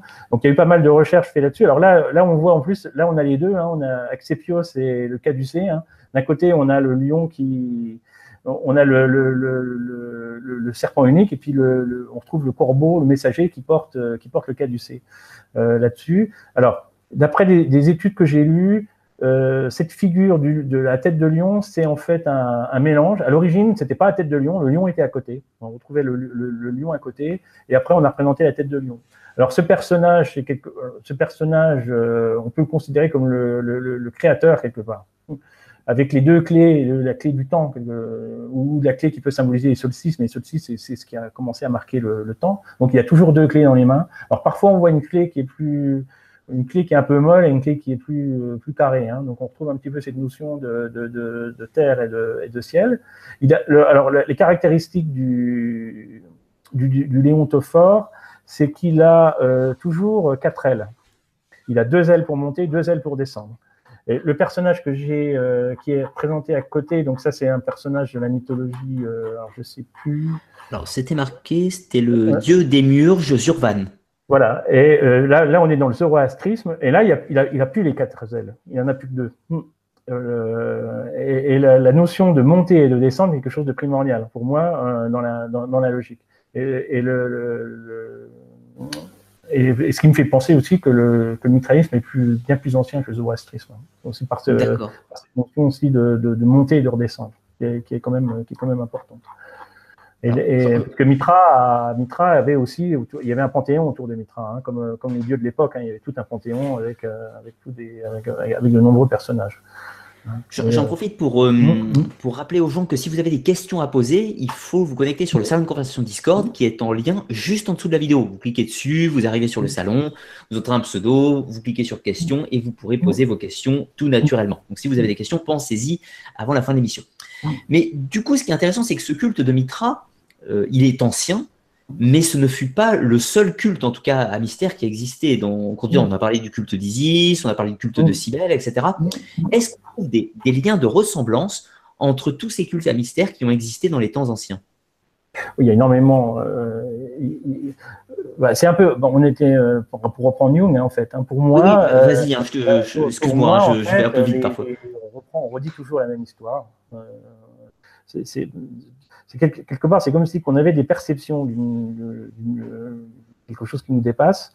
On a ces perceptions, mais on n'a pas vraiment les mots pour euh, les mots ou les, histoires euh, pour les, les, retranscrire. Alors, pour retranscrire des choses qu'on n'arrive pas qu'on n'arrive pas par les mots, ben, on utilise des symboles. On utilise des allégories, hein, euh, allégorie de la caverne de Platon, les, le, le, mythe de l'androgyne, etc. Donc Platon a créé lui-même des, enfin plutôt son, Platon a fait que réécrire, mais on, on, crée des et quelque part on tourne toujours autour des mêmes des mêmes choses et qu'on travaille à jamais. C'est pour ça que moi je dis personne n'a la vérité. Il faut surtout voilà, mais euh, on tourne toujours autour. Quoi. Euh, les, les, les, personnages, euh, des personnages importants. Euh, bon, on a parlé des personnages féminins tout à l'heure, par exemple. Hein, le, le, le, moi j'aime bien les personnages féminins originels euh, les, les suivre. Hein. Par exemple, dans, dans Gilgamesh, donc on a le personnage de, Inanna qui est de, qui est devenu donc euh, qui est devenu euh, Ishtar, hmm, qui est qui est, la, la, femme euh, bon, la, femme forte euh, qui, qui, est là, et à côté on a Shamat qui est la femme initiatrice. Et quelque part on a aussi un personnage dans Mitra. Elle n'est pas fortement toujours présentée comme la mère de Mitra, mais on a un personnage qui s'appelle Anaïta. Donc, on, voit déjà l'analogie entre Inanna et Anaïta, c'est pas très loin. Euh, et Anaïta, elle est considérée comme la mère de la mère de Mitra, qui a été repris aussi euh, dans, euh, plus, tard dans, le védisme, le zoroastrisme. Il y avait aussi des, des, mélanges comme ça. Et donc, ce double personnage féminin, personnage plus maternel et puis personnage quelque part plus sensuel, est repris aussi, euh, on retrouve par exemple Isis euh, et Nephthys, qui sont les deux personnages hein, chez les Égyptiens, avec Nephthys qui est la femme un peu plus, les femmes qui, qui est d'un côté, qui va venir de l'autre, mais qui était aussi une, femme qui, avait un certain nombre de pouvoirs que, n'avait pas Isis. Isis était un peu plus la mère. donc on, retrouve aussi ce double, double personnage. On retrouve avec, la, avec Ève et Lilith, hein, Lilith qui était le, premier personnage féminin et Ève, euh, Marie-Madeleine et, euh, Marie. Donc, on, ça, c'est des, constances. Euh, on a vu tout à l'heure avec le, fameux, après le personnage féminin, on, on, le retrouve avec la, la par exemple, qu'on, va retrouver. on va le retrouver un petit peu en franc-maçonnerie avec la reine de Saba. la reine de Saba, où on savait pas trop, roi Salomon, ne savait pas trop comment il fallait la prendre. Hein. Il avait même fait passer un moment sur, sur un, une sorte de miroir pour voir ses pieds, pour voir si n'avaient pas des formes de sabots. Donc ça fait un peu penser aussi à Enkidu qui avait une forme de sabot, puis le, côté un peu diabolique après par la suite. Donc on retrouve toujours ces, on retrouve toujours ces ressorts, hein, et on retrouve aussi toujours les ressorts de, de, ces personnages qui vont se, qui vont se combattre. Dans le zoroastrisme, euh, alors que je. Ah, dans le zoroastrisme, on a en fait euh, Azura Mazda, le dieu principal, et Rangramayu ou Ahriman, qui est le pendant négatif. Et, c'est, ils vont se, ils vont s'opposer, euh, mais ils sont, euh, et il faut une troisième force aussi à un moment pour, euh, hmm. pour, arriver, au-dessus. Du, coup, ça me fait penser à ça, c'est le principe de cette troisième force. Pour avoir étudié plusieurs cultes à mystère, notamment les mystères de l'Osis, le, le, culte des grands dieux de Samothrace, le culte, les mystères d'Isis et autres, on retrouve toujours ce principe de la Trinité. Cette Trinité est intéressante parce qu'en en, fait, on a souvent la grande déesse ou la déesse mère, qui, alors je, prends un exemple hein, dans, les, dans les mystères de mm. qui va être Déméter, par exemple. On a le dieu, euh, le dieu masculin euh, puissant, le vieux dieu, le vieux roi, et on a le jeune roi qui se matérialise donc dans le culte de Mitra par Adonis, euh, dans le culte de Mitra par Mitra, c'est mieux, dans le culte des mystères d'Adonis par Adonis, parfois par Dionysos, Bacchus, parfois par Attis de Phrygie, on en parlait tout à l'heure. Retrouve-t-on dans le culte de Mitra cette trinité un petit peu, c'est-à-dire cette mère et ce père un petit peu? Bah, on le retrouve un petit peu aussi avec euh, euh, euh, quelque part avec la, forme du, dieu à la tête de lion, avec Awita, hein, le, personnage féminin, et puis Mitra. Il y a aussi une, il y a aussi une trilogie qui, se, qui, qui, qui peut se, se remettre aussi au niveau du culte de Mitra, même si c'est pas forcément Là, on, tire un petit peu les cheveux. C'est pas, c'est pas des choses qui sont. Il faut un peu, voilà, on, interprète. C'est pas mis en avant, d'accord. C'est pas mis en avant, mais on retrouve quand même cette, euh, on trouve cette trilogie. On, la retrouve euh, quelque part pour. oui, on, la retrouve un petit peu en avant avec ces trois personnages pour moi. Mm. D'accord. Et du, coup, en fait, foncièrement, pour revenir à la base, le but de ces initiés, donc, c'était d'atteindre une sorte de, on va dire peut-être d'élévation spirituelle, si on peut employer le mot, par rapport à un cycle de réincarnation. C'est-à-dire que dans, les gens qui pratiquaient le culte de Mitra croyaient à la réincarnation. Bah, les gens qui, alors ça c'est un peu préétabli. Hein, C'était l'idée de, de, plusieurs vies. Il fallait une vie exemplaire et euh, il y avait une sorte de pesée aussi des âmes, hein, comme chez les Égyptiens, et on, revenait. la, réincarnation est un petit peu partout dans les présentations. Hein, la présentation de cycle avec les chariots, chariots euh, le, les, équinoxes, euh, les solstices, etc. On, on on retrouve, euh, on retrouve ce, notion de, réincarnation. Alors après, c'est aussi, c'était des gens à l'origine qui étaient très proches de la Terre. Hein, c'est il, est, né quand même de, des, premiers agriculteurs.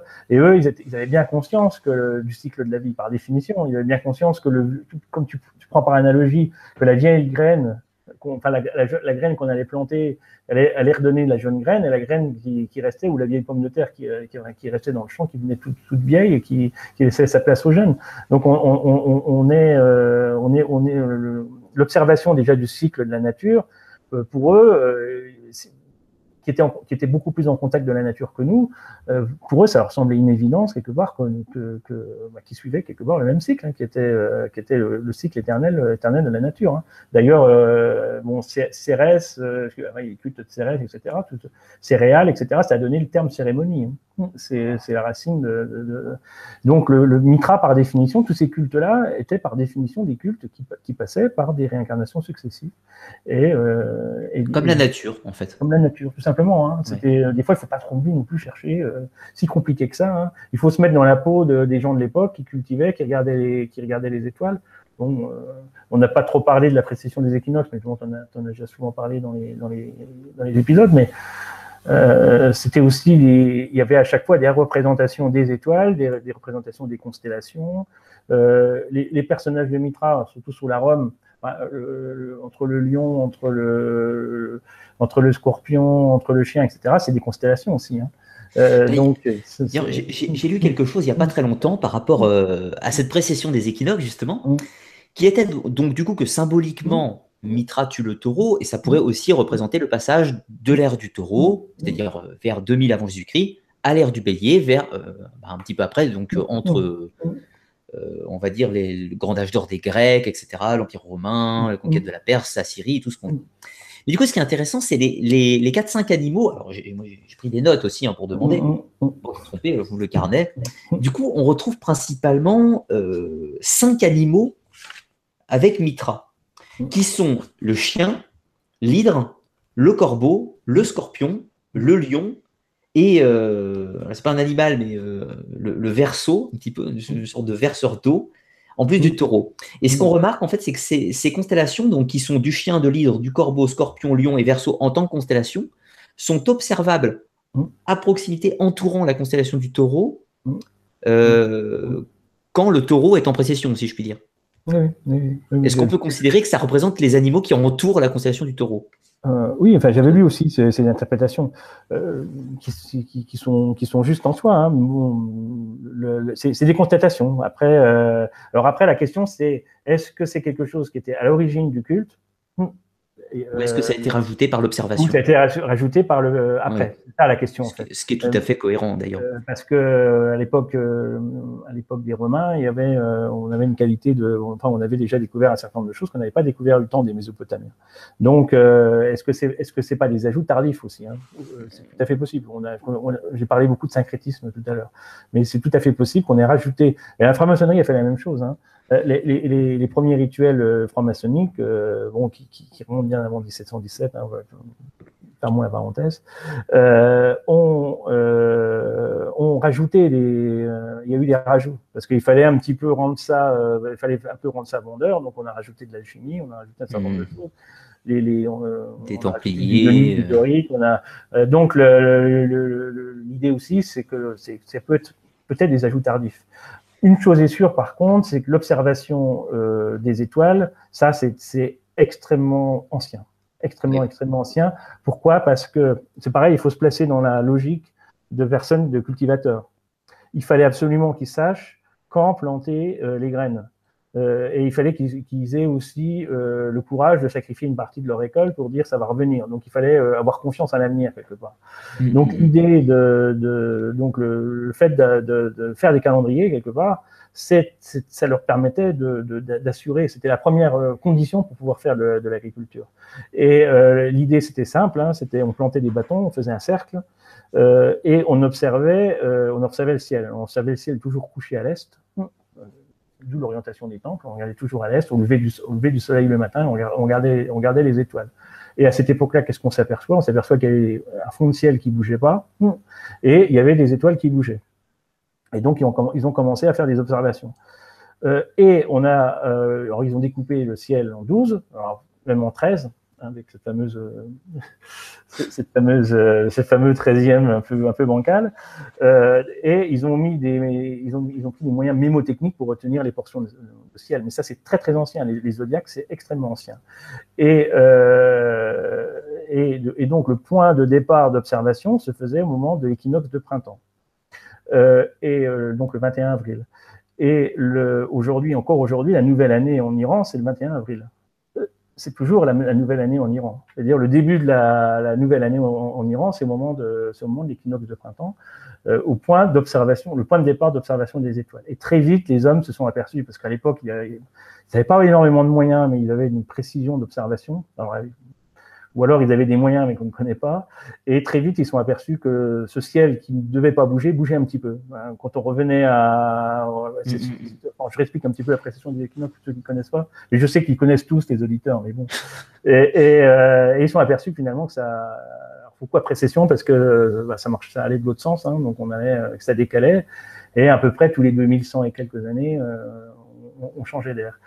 Euh, et ça, c'est on peut considérer quand même que c'est une observation très très ancienne, euh, qui est même assez troublante. Hein, euh, mais pour en revenir euh, à la base, c'était évident que qu'ils ont eu la maîtrise du calendrier et qu'ils ont, pu définir quelle période il fallait planter, etc. Et qu'on retrouve toutes ces constellations. Et c'est pas illogique qu'on retrouve, pour revenir euh, son schéma, pour revenir à ce que tu disais, c'est pas du tout illogique que les animaux représentés dans le bestiaire de Mitra, soit les animaux de l'observation du ciel. voilà, donc on retrouve le chien, on retrouve. alors le l'hydre, c'est le serpent. Hein. Oui, bien sûr. Hein, le, on retrouve le, serpent, on retrouve, tous ces personnages derrière. C'est pas, c'est pas étonnant. La question, c'est est-ce que ça a été fait tout de suite, tout de suite après à telle époque, ça, ça on sait pas. Mais c'est, ça montre aussi toute la, précision des observateurs. Ils étaient quand même des sacrés observateurs. Hein. La, question, c'est aussi que mm. tous ces, euh, ces, symboles dans ces cultes à mm. mystère avaient pour but de véhiculer un, un enseignement qui s'observait, en fait, et donc mm. véhiculer un mythe observable, si je puis dire. La résurrection des saisons, le passage du solstice, équinoxe, par des figures mythologiques, certes, mais c'est toujours de l'observation symbolique, en fait, en réalité. Alors après, la question, c'est euh, est-ce que euh, on était simplement quelque part dans, dans, dans, dans quelque chose de mécanique? Bon voilà, on, observait les saisons, etc., où on était dans une perception euh, plus transcendantale quelque part. Le, le, le, parce qu'au-delà de servir de ce qu'on voit autour de soi, il y avait cette, bah, toujours cette notion, en gros, d'immortalité de l'âme. Cette question de euh, qu'est-ce qui, qu'est-ce qui se passe après la mort? Et ça, c'est des choses qui ont, euh, bah, encore aujourd'hui, moi j'ai discuté a, cette semaine sur le salon et on, on, parlait euh, de la, quelque part de l'immortalité de l'âme de, de, aujourd'hui, euh, la conscience, qu'est-ce que la conscience quelque part, est-ce qu'elle est complètement dans le cerveau, etc. Et ça, c'est des questions qu'on se posait il y a 2000 ans. Ce qui est extraordinaire, c'est mmh. que malgré toute la technologie aujourd'hui, l'homme se pose toujours les mêmes questions. Les mêmes questions sur euh, quelque part ce qui se passe qu'est-ce qui se passe après la mort hein, même euh, bon euh, même si tout le monde se pose pas ces questions là non plus hein, mais un nombre de personnes se, les posent et on se pose toujours les mêmes questions et il n'y a toujours pas de réponse malgré toute la technologie qu'on a d'où le terme en fait d'origine c'est-à-dire culte à mystère porte bien son mot puisque c'est bel et bien des mystères qui bah, qui ont existé depuis l'origine de, de l'homme depuis qu'il il a commencé à réfléchir, à se poser des questions, à regarder son environnement. il y a une autre, euh, un autre point important, je dans les cultes à mystère, c'est cette notion de traumatisme originel. Dans les cultes à mystère, il y a un traumatisme. Quand Mitra arrive, il y a eu un déséquilibre. Est-ce que, tu, est-ce que tu peux développer un petit peu cette idée de, traumatisme originel? D'où vient-il quoi? C'est ça la question. C'est euh, ben, euh, comment Parce qu'on a parlé de la nature, mais la nature en, général, elle, quand on l'observe d'une façon générale, ça se passe bien. Quoi. Tous les ans, les saisons reviennent, c'est le jour, la nuit, tout va bien. Mais dans les cultes à mystère, on retrouve à un moment un déséquilibre. Et on retrouve beaucoup dans les, dans les religions, etc. L'homme est traumatisé. L'homme, il, prévoit toujours la fin du monde. Euh, tous les dix ans, l'homme prévoit la fin du monde depuis 2000 ans. Hein. D'accord, euh, comme, par exemple le, principe de la chute dans le christianisme, le, déluge parfois. Et là, Mitra, on a là, il y a eu quelque part à un moment une chute, un déséquilibre qu'il faut rétablir. Et ça, c'est quelque chose qui est présent, je pense, à l'intérieur de nous. Donc, euh, pourquoi moi, mon on a discuté ensemble, mon interprétation personnelle, c'est que à un moment, les hommes se retrouvaient en, très petit nombre et ont, été traumatisés. On est peut-être des animaux traumatisés, tout simplement. Mais, euh, euh, on a à l'intérieur de nous une conscience que tout, peut être bouleversé, euh, et euh, que, que, tout peut être euh, remis en question. On, a vraiment ce et c'est quelque chose qu'on retrouve notre fascination pour les films catastrophes américains, notre notre dans les films aujourd'hui, hein, quand les auteurs reprennent les films, ils ont ils ont ils sont connectés à, ce, à cette mythologie. Hein, les, les, et souvent, bah, on est là dans un dans un déséquilibre. Une catastrophe qui arrive, un déséquilibre, et il faut, euh, il faut que le héros arrive pour pouvoir rétablir l'équilibre. Et ça, c'est des, des fonctionnements qu'on retrouve aujourd'hui dans les, euh, qu'on retrouve aujourd'hui dans les films à succès quelque part, et qui est présent dans les cultes à mystère. Dans les cultes à mystère, à un moment, il y a un déséquilibre, il y a une chute, et il faut aller, euh, il faut aller réintégrer. On parlait tout à l'heure d'origine au niveau des, premiers chrétiens. L'idée, c'était de dire, parce que l'idée aussi l'idée aussi du Dieu unique, c'est euh, puisque dans Mitra, il y a quelque part, il y a un dieu unique dans Mitra, hein, le, gardien des clés, etc. C'est une, forme de création originelle. Le problème du dieu unique, quand on dit qu'il est bon, on arrive sur la question de se dire, oui, mais un dieu bon euh, ne, peut pas, euh, pourquoi il fait rien euh, Il fait rien pour les malheurs du monde. Et donc cette réponse, il y, a, plusieurs niveaux de réponse, mais l'homme a toujours aussi cherché à à casser cette, euh, cette logique en disant tiens qu'est-ce qu'on qu'est-ce qu'on peut faire? Des, auteurs comme Origène disaient qu'en fait Dieu avait émané les anges un peu comme un comme un parfum émane euh, voilà il avait émané les anges Ça, c'était la pensée d'origine. Hein.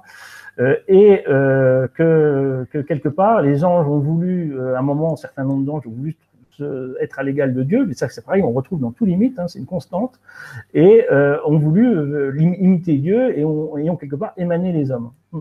Mais ça a créé un déséquilibre. Alors pourquoi euh, pourquoi ça s'est fait comme ça? Parce que euh, aussi une constante, c'est la notion de libre arbitre. La notion de libre arbitre, c'est une constante qu'on retrouve euh, énormément dans, les cultes, partout. Et parce que Dieu, quand il a émané les gens, les, anges, il leur a donné leur libre arbitre. Parce que si tu prives quelqu'un de libre arbitre, tu ne, tu, ne le, tu ne le rends pas libre, tu, ne, tu, ne, tu n'es pas bon quelque part. Si tu si es bon, tu donnes le libre arbitre. Mais quand tu donnes le libre arbitre, la personne émanée a utilisé son libre arbitre. Et euh, l'idée d'origine, c'est que les hommes ont été donc euh, émanés. Euh, il y a eu un déséquilibre, pareil, notion de, notion de déséquilibre, une chute, et que quelque part, par un travail sur soi-même, donc là on retrouve la notion d'élévation personnelle, c'est la, la, taille de la pierre chez les francs-maçons, par un travail par soi-même, on va euh, réintégrer la situation originale.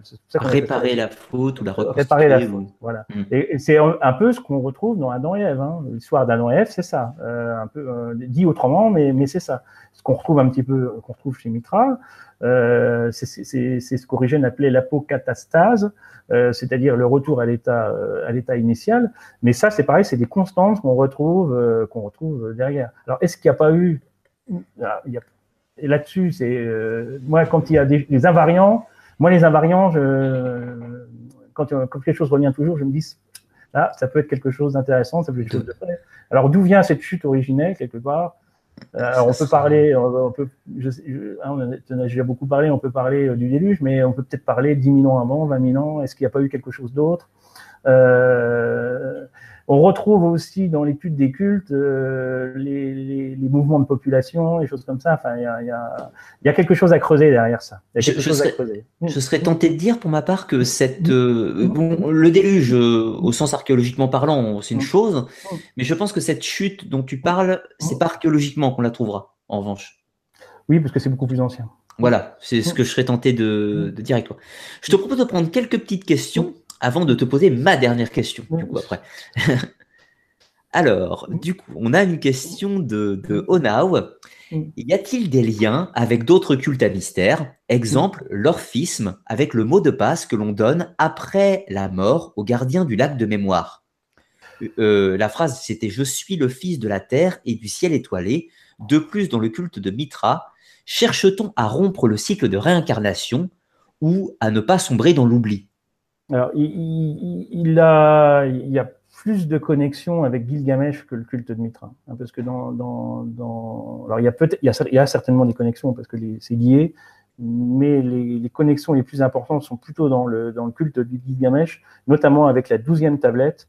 Parce que la douzième tablette de Gilgamesh, il y a euh, moment, parce qu'en en fait, le, bah, pareil, c'est une constance aussi hein, dans un culte, dans un culte initiatique, il y a toujours la mort. Hein, on l'a vu là, mmh. la franc-maçonnerie, il y a aussi la mort, etc. Et dans le dans l'épopée de Gilgamesh, il y a la mort d'Enkidu à un moment. Mmh. Donc Enkidu meurt, euh, et euh, la mort d'Enkidu est, euh, est réinterprétée dans la douzième tablette par une descente aux enfers, avec un certain nombre de clés, un certain nombre de choses comme ça. Donc la, douzième, on a vraiment une relation de la fameuse descente aux enfers comme on dit. Euh, voyage au pays des morts comme Orphée. Là où il y a une, relation, c'est que les cavernes, physiquement, elles étaient, c'est déjà une caverne, donc il fallait descendre. Donc on a aussi dans Mitra la notion, la, caverne n'est pas un lieu, euh, c'est un lieu, un lieu où on va descendre, c'est-à-dire qu'on c'est un peu un lieu de médiation entre le ciel et la terre, mais on descend quand même. Donc il y, a, cette notion aussi de descendre aussi un petit peu aux enfers dans Mitra, parce que c'était toujours en sous-sol. Après, quand c'était des, bâtiments, c'était en sous-sol ou c'était dans des, des, grottes naturelles, etc. Donc il y a aussi cette relation avec Mitra, dans cette notion de descendre à un moment. Euh, voilà. Donc, il y a certainement. Alors, je suis pas assez, je dirais, euh, compétent pour répondre complètement à cette question-là. D'instinct, je dis oui, bien sûr. Euh, au niveau du culte de Gilgamesh, c'est sûr. Au, niveau du mitraïsme, par la, la, la, notion de descente. Mais, mais c'est évident qu'il y, y a un lien. Est-ce qu'on retrouverait du coup la notion des mots de passe, par exemple dans, dans le culte de Mitra, comme dans leur Mitra, clairement, on trouve les mots de passe, les signes. Ça, c'est les travaux aussi de, de Charles Imbert là-dessus euh, où il a, il a travaillé pour, euh, pour montrer des, des, des, mots de passe. Euh, on a même des mots de passe très ressemblants avec la franc-maçonnerie, ou ce qu'on appelle des signes pénaux. Là, dans Mitra, on a les mots de passe existent dans les, mots de passe et les signes existent dans Mitra, ça c'est sûr. J'avais lu que dans, dans, le culte de Mitra, la langue des rituels c'était le grec, mais que les mots de passe ou les phrases secrètes étaient en persan.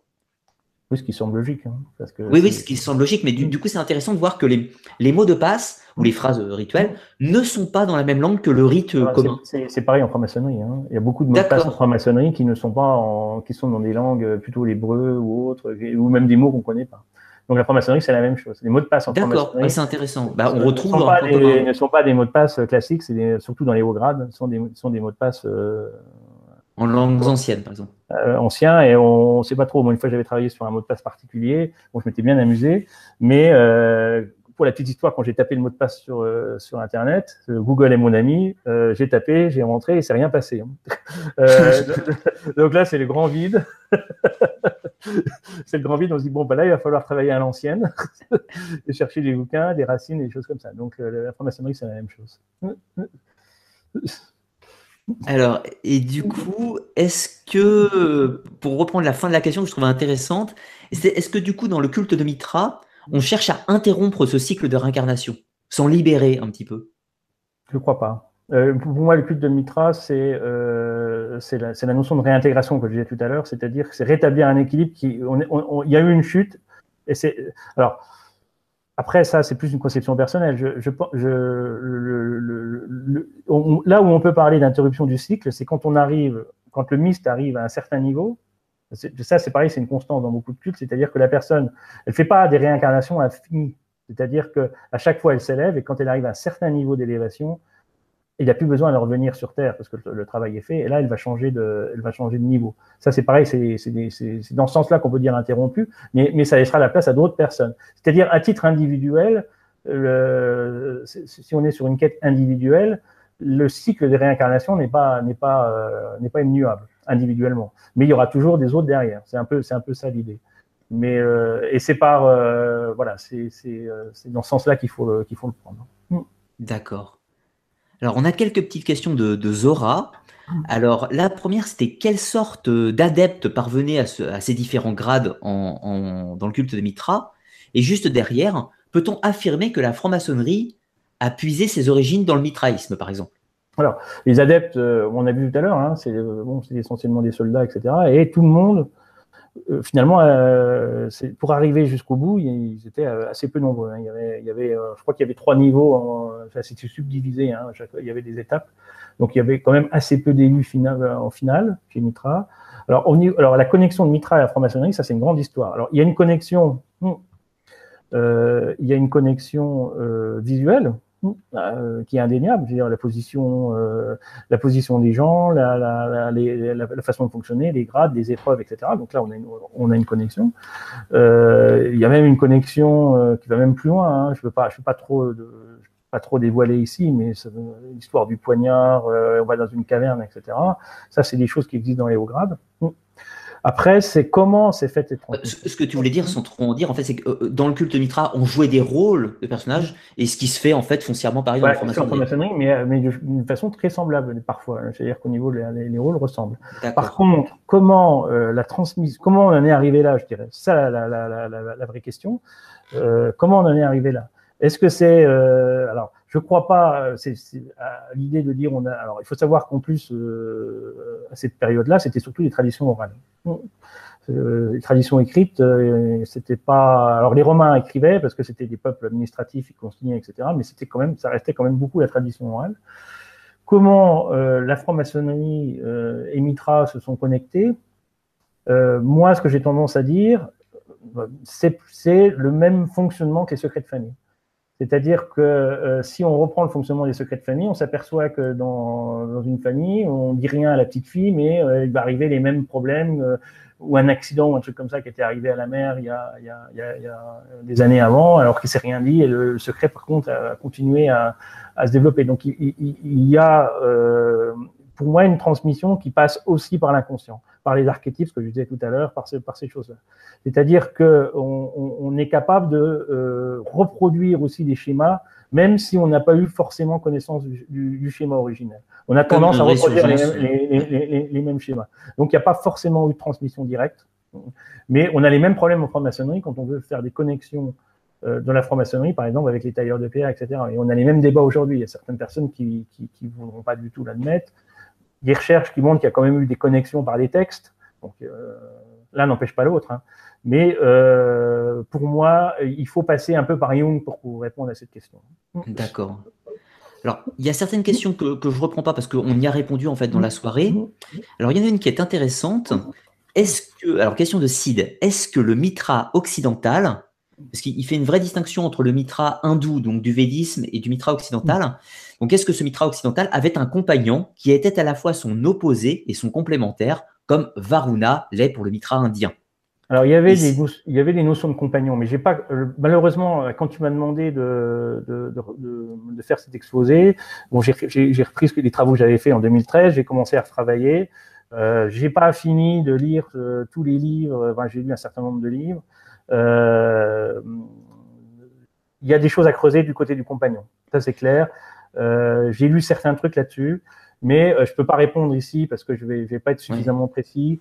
Euh, ça, c'est des pistes à creuser que j'ai pas eu le temps malheureusement d'aller plus en avant sur, quelque part euh, qui accompagnait Mitra. Euh, on a vu un peu tout à l'heure hein, qu'il y avait des, personnages, qu'il y avait des bergers.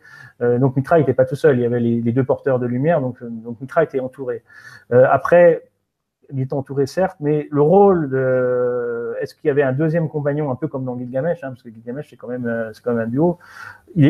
Ça semblerait logique, mais malheureusement j'ai pas pu pousser assez loin les recherches à l'heure d'aujourd'hui pour pouvoir répondre à ça.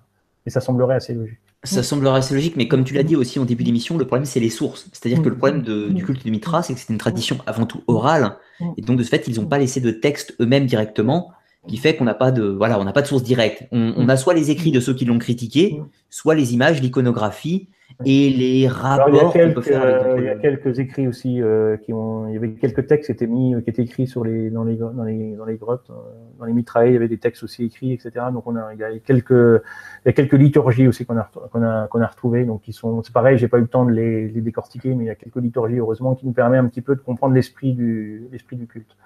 Hein, voilà. Après, il y, a des, spécialistes en Mitra, il y a quelques spécialistes en France de Mitra, quelques, bons livres, etc. Euh, pour, pour, vraiment creuser ce, culte. Hein. Mais aujourd'hui, l'idée, c'était aussi de donner un angle, c'est de donner une logique. Parce que si on part sur de la description, on s'ennuie très vite. Hein. Et du coup, il y avait une autre question. Alors attends, je l'ai perdue. Elle était là. Question de Takeoff.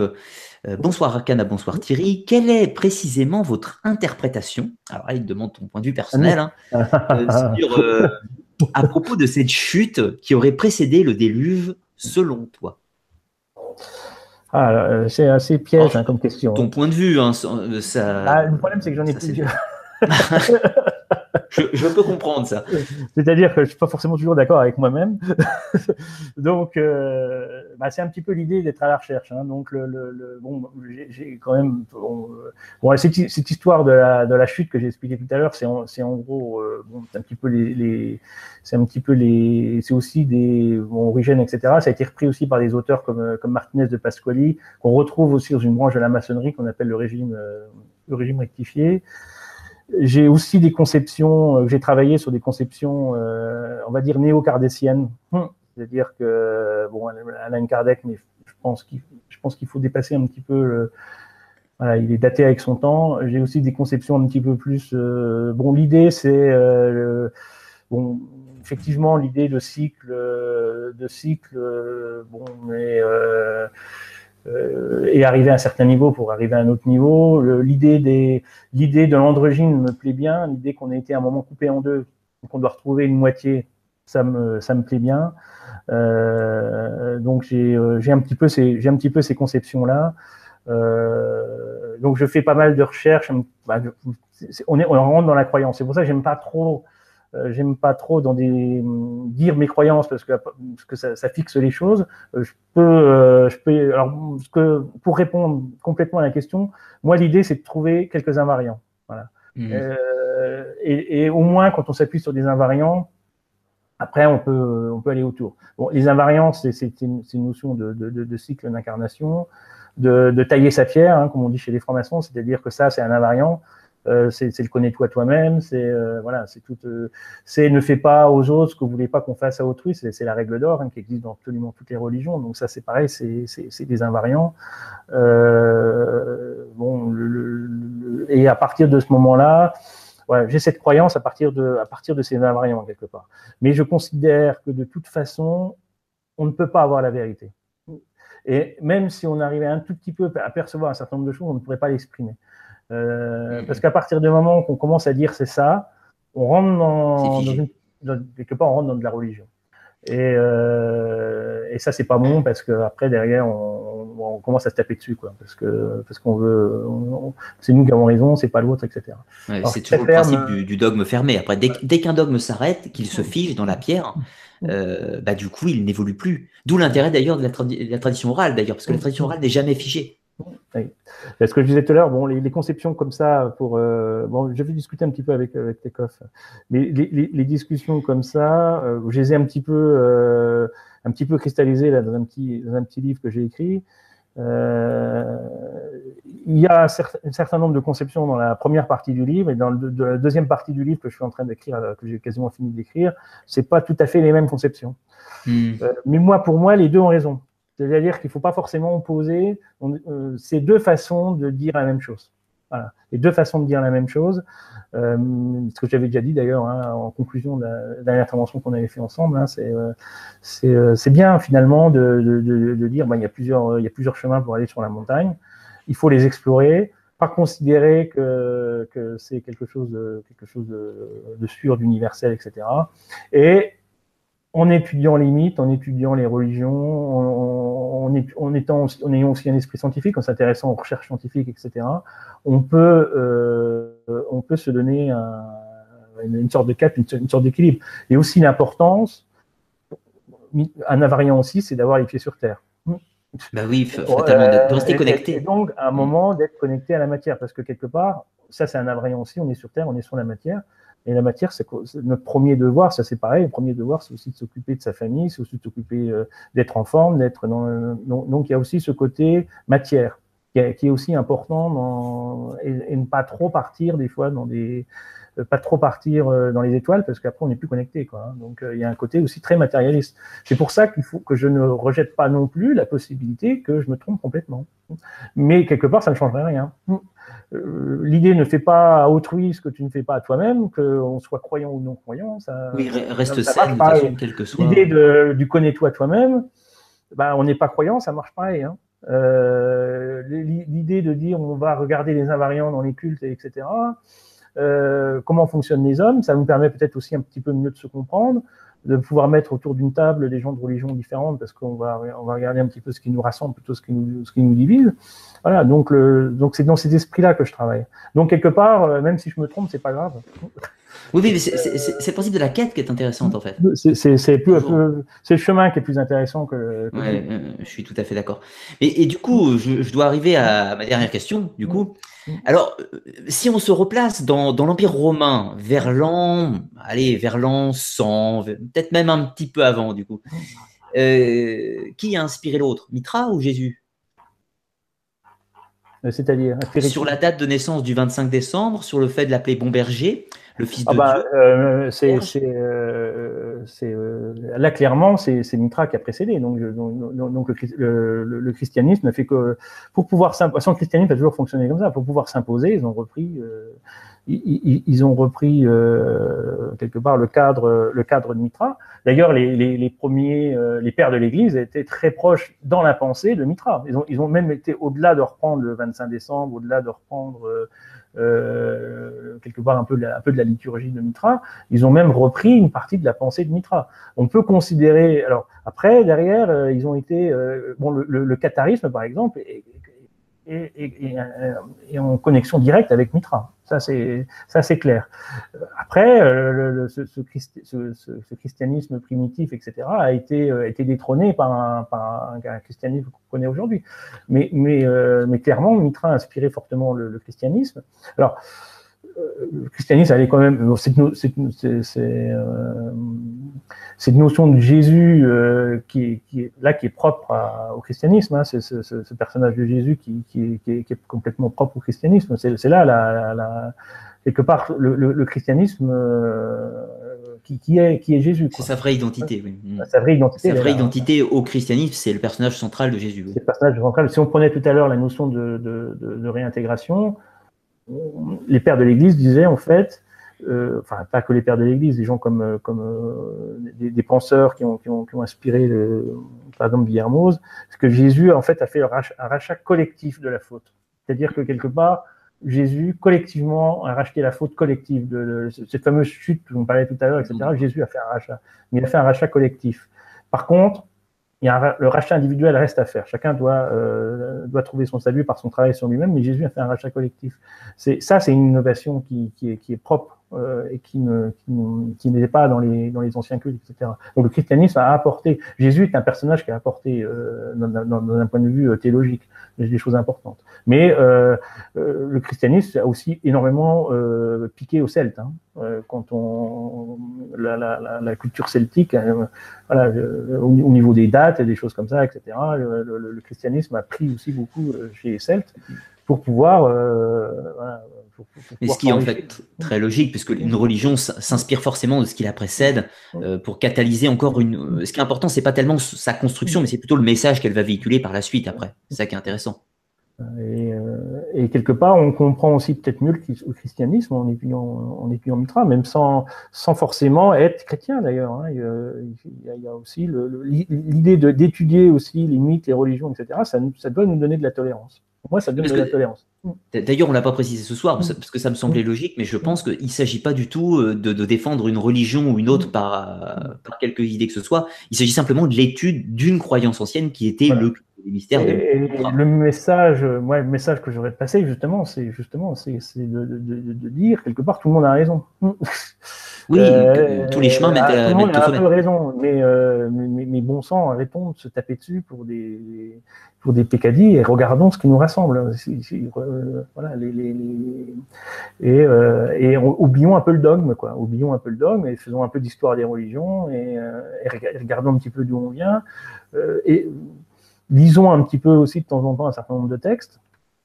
Et, euh, et, je pense qu'on se porterait un petit peu mieux, le monde s'en porterait un peu mieux. Hein. Ça, c'est un, un, message vraiment que je veux passer. Hein. Ouais, je suis, je suis d'accord avec toi, c'est-à-dire respectons le chemin de l'autre et peut-être que nous vivrons mieux le nôtre.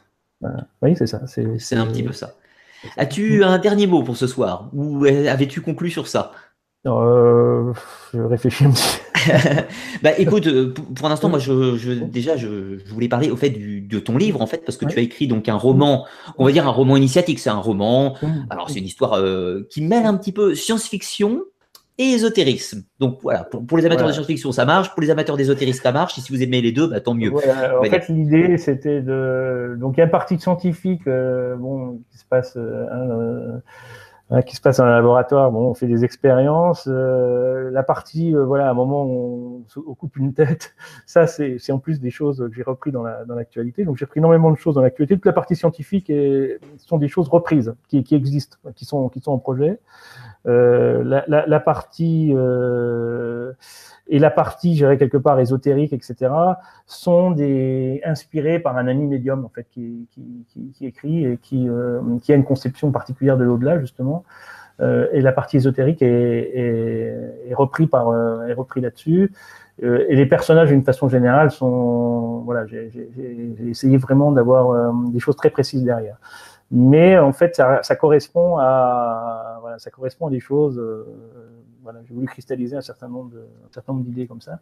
Bon, on retrouvera, euh, on retrouvera automatiquement euh, des idées qui ont été dites soir. Hein.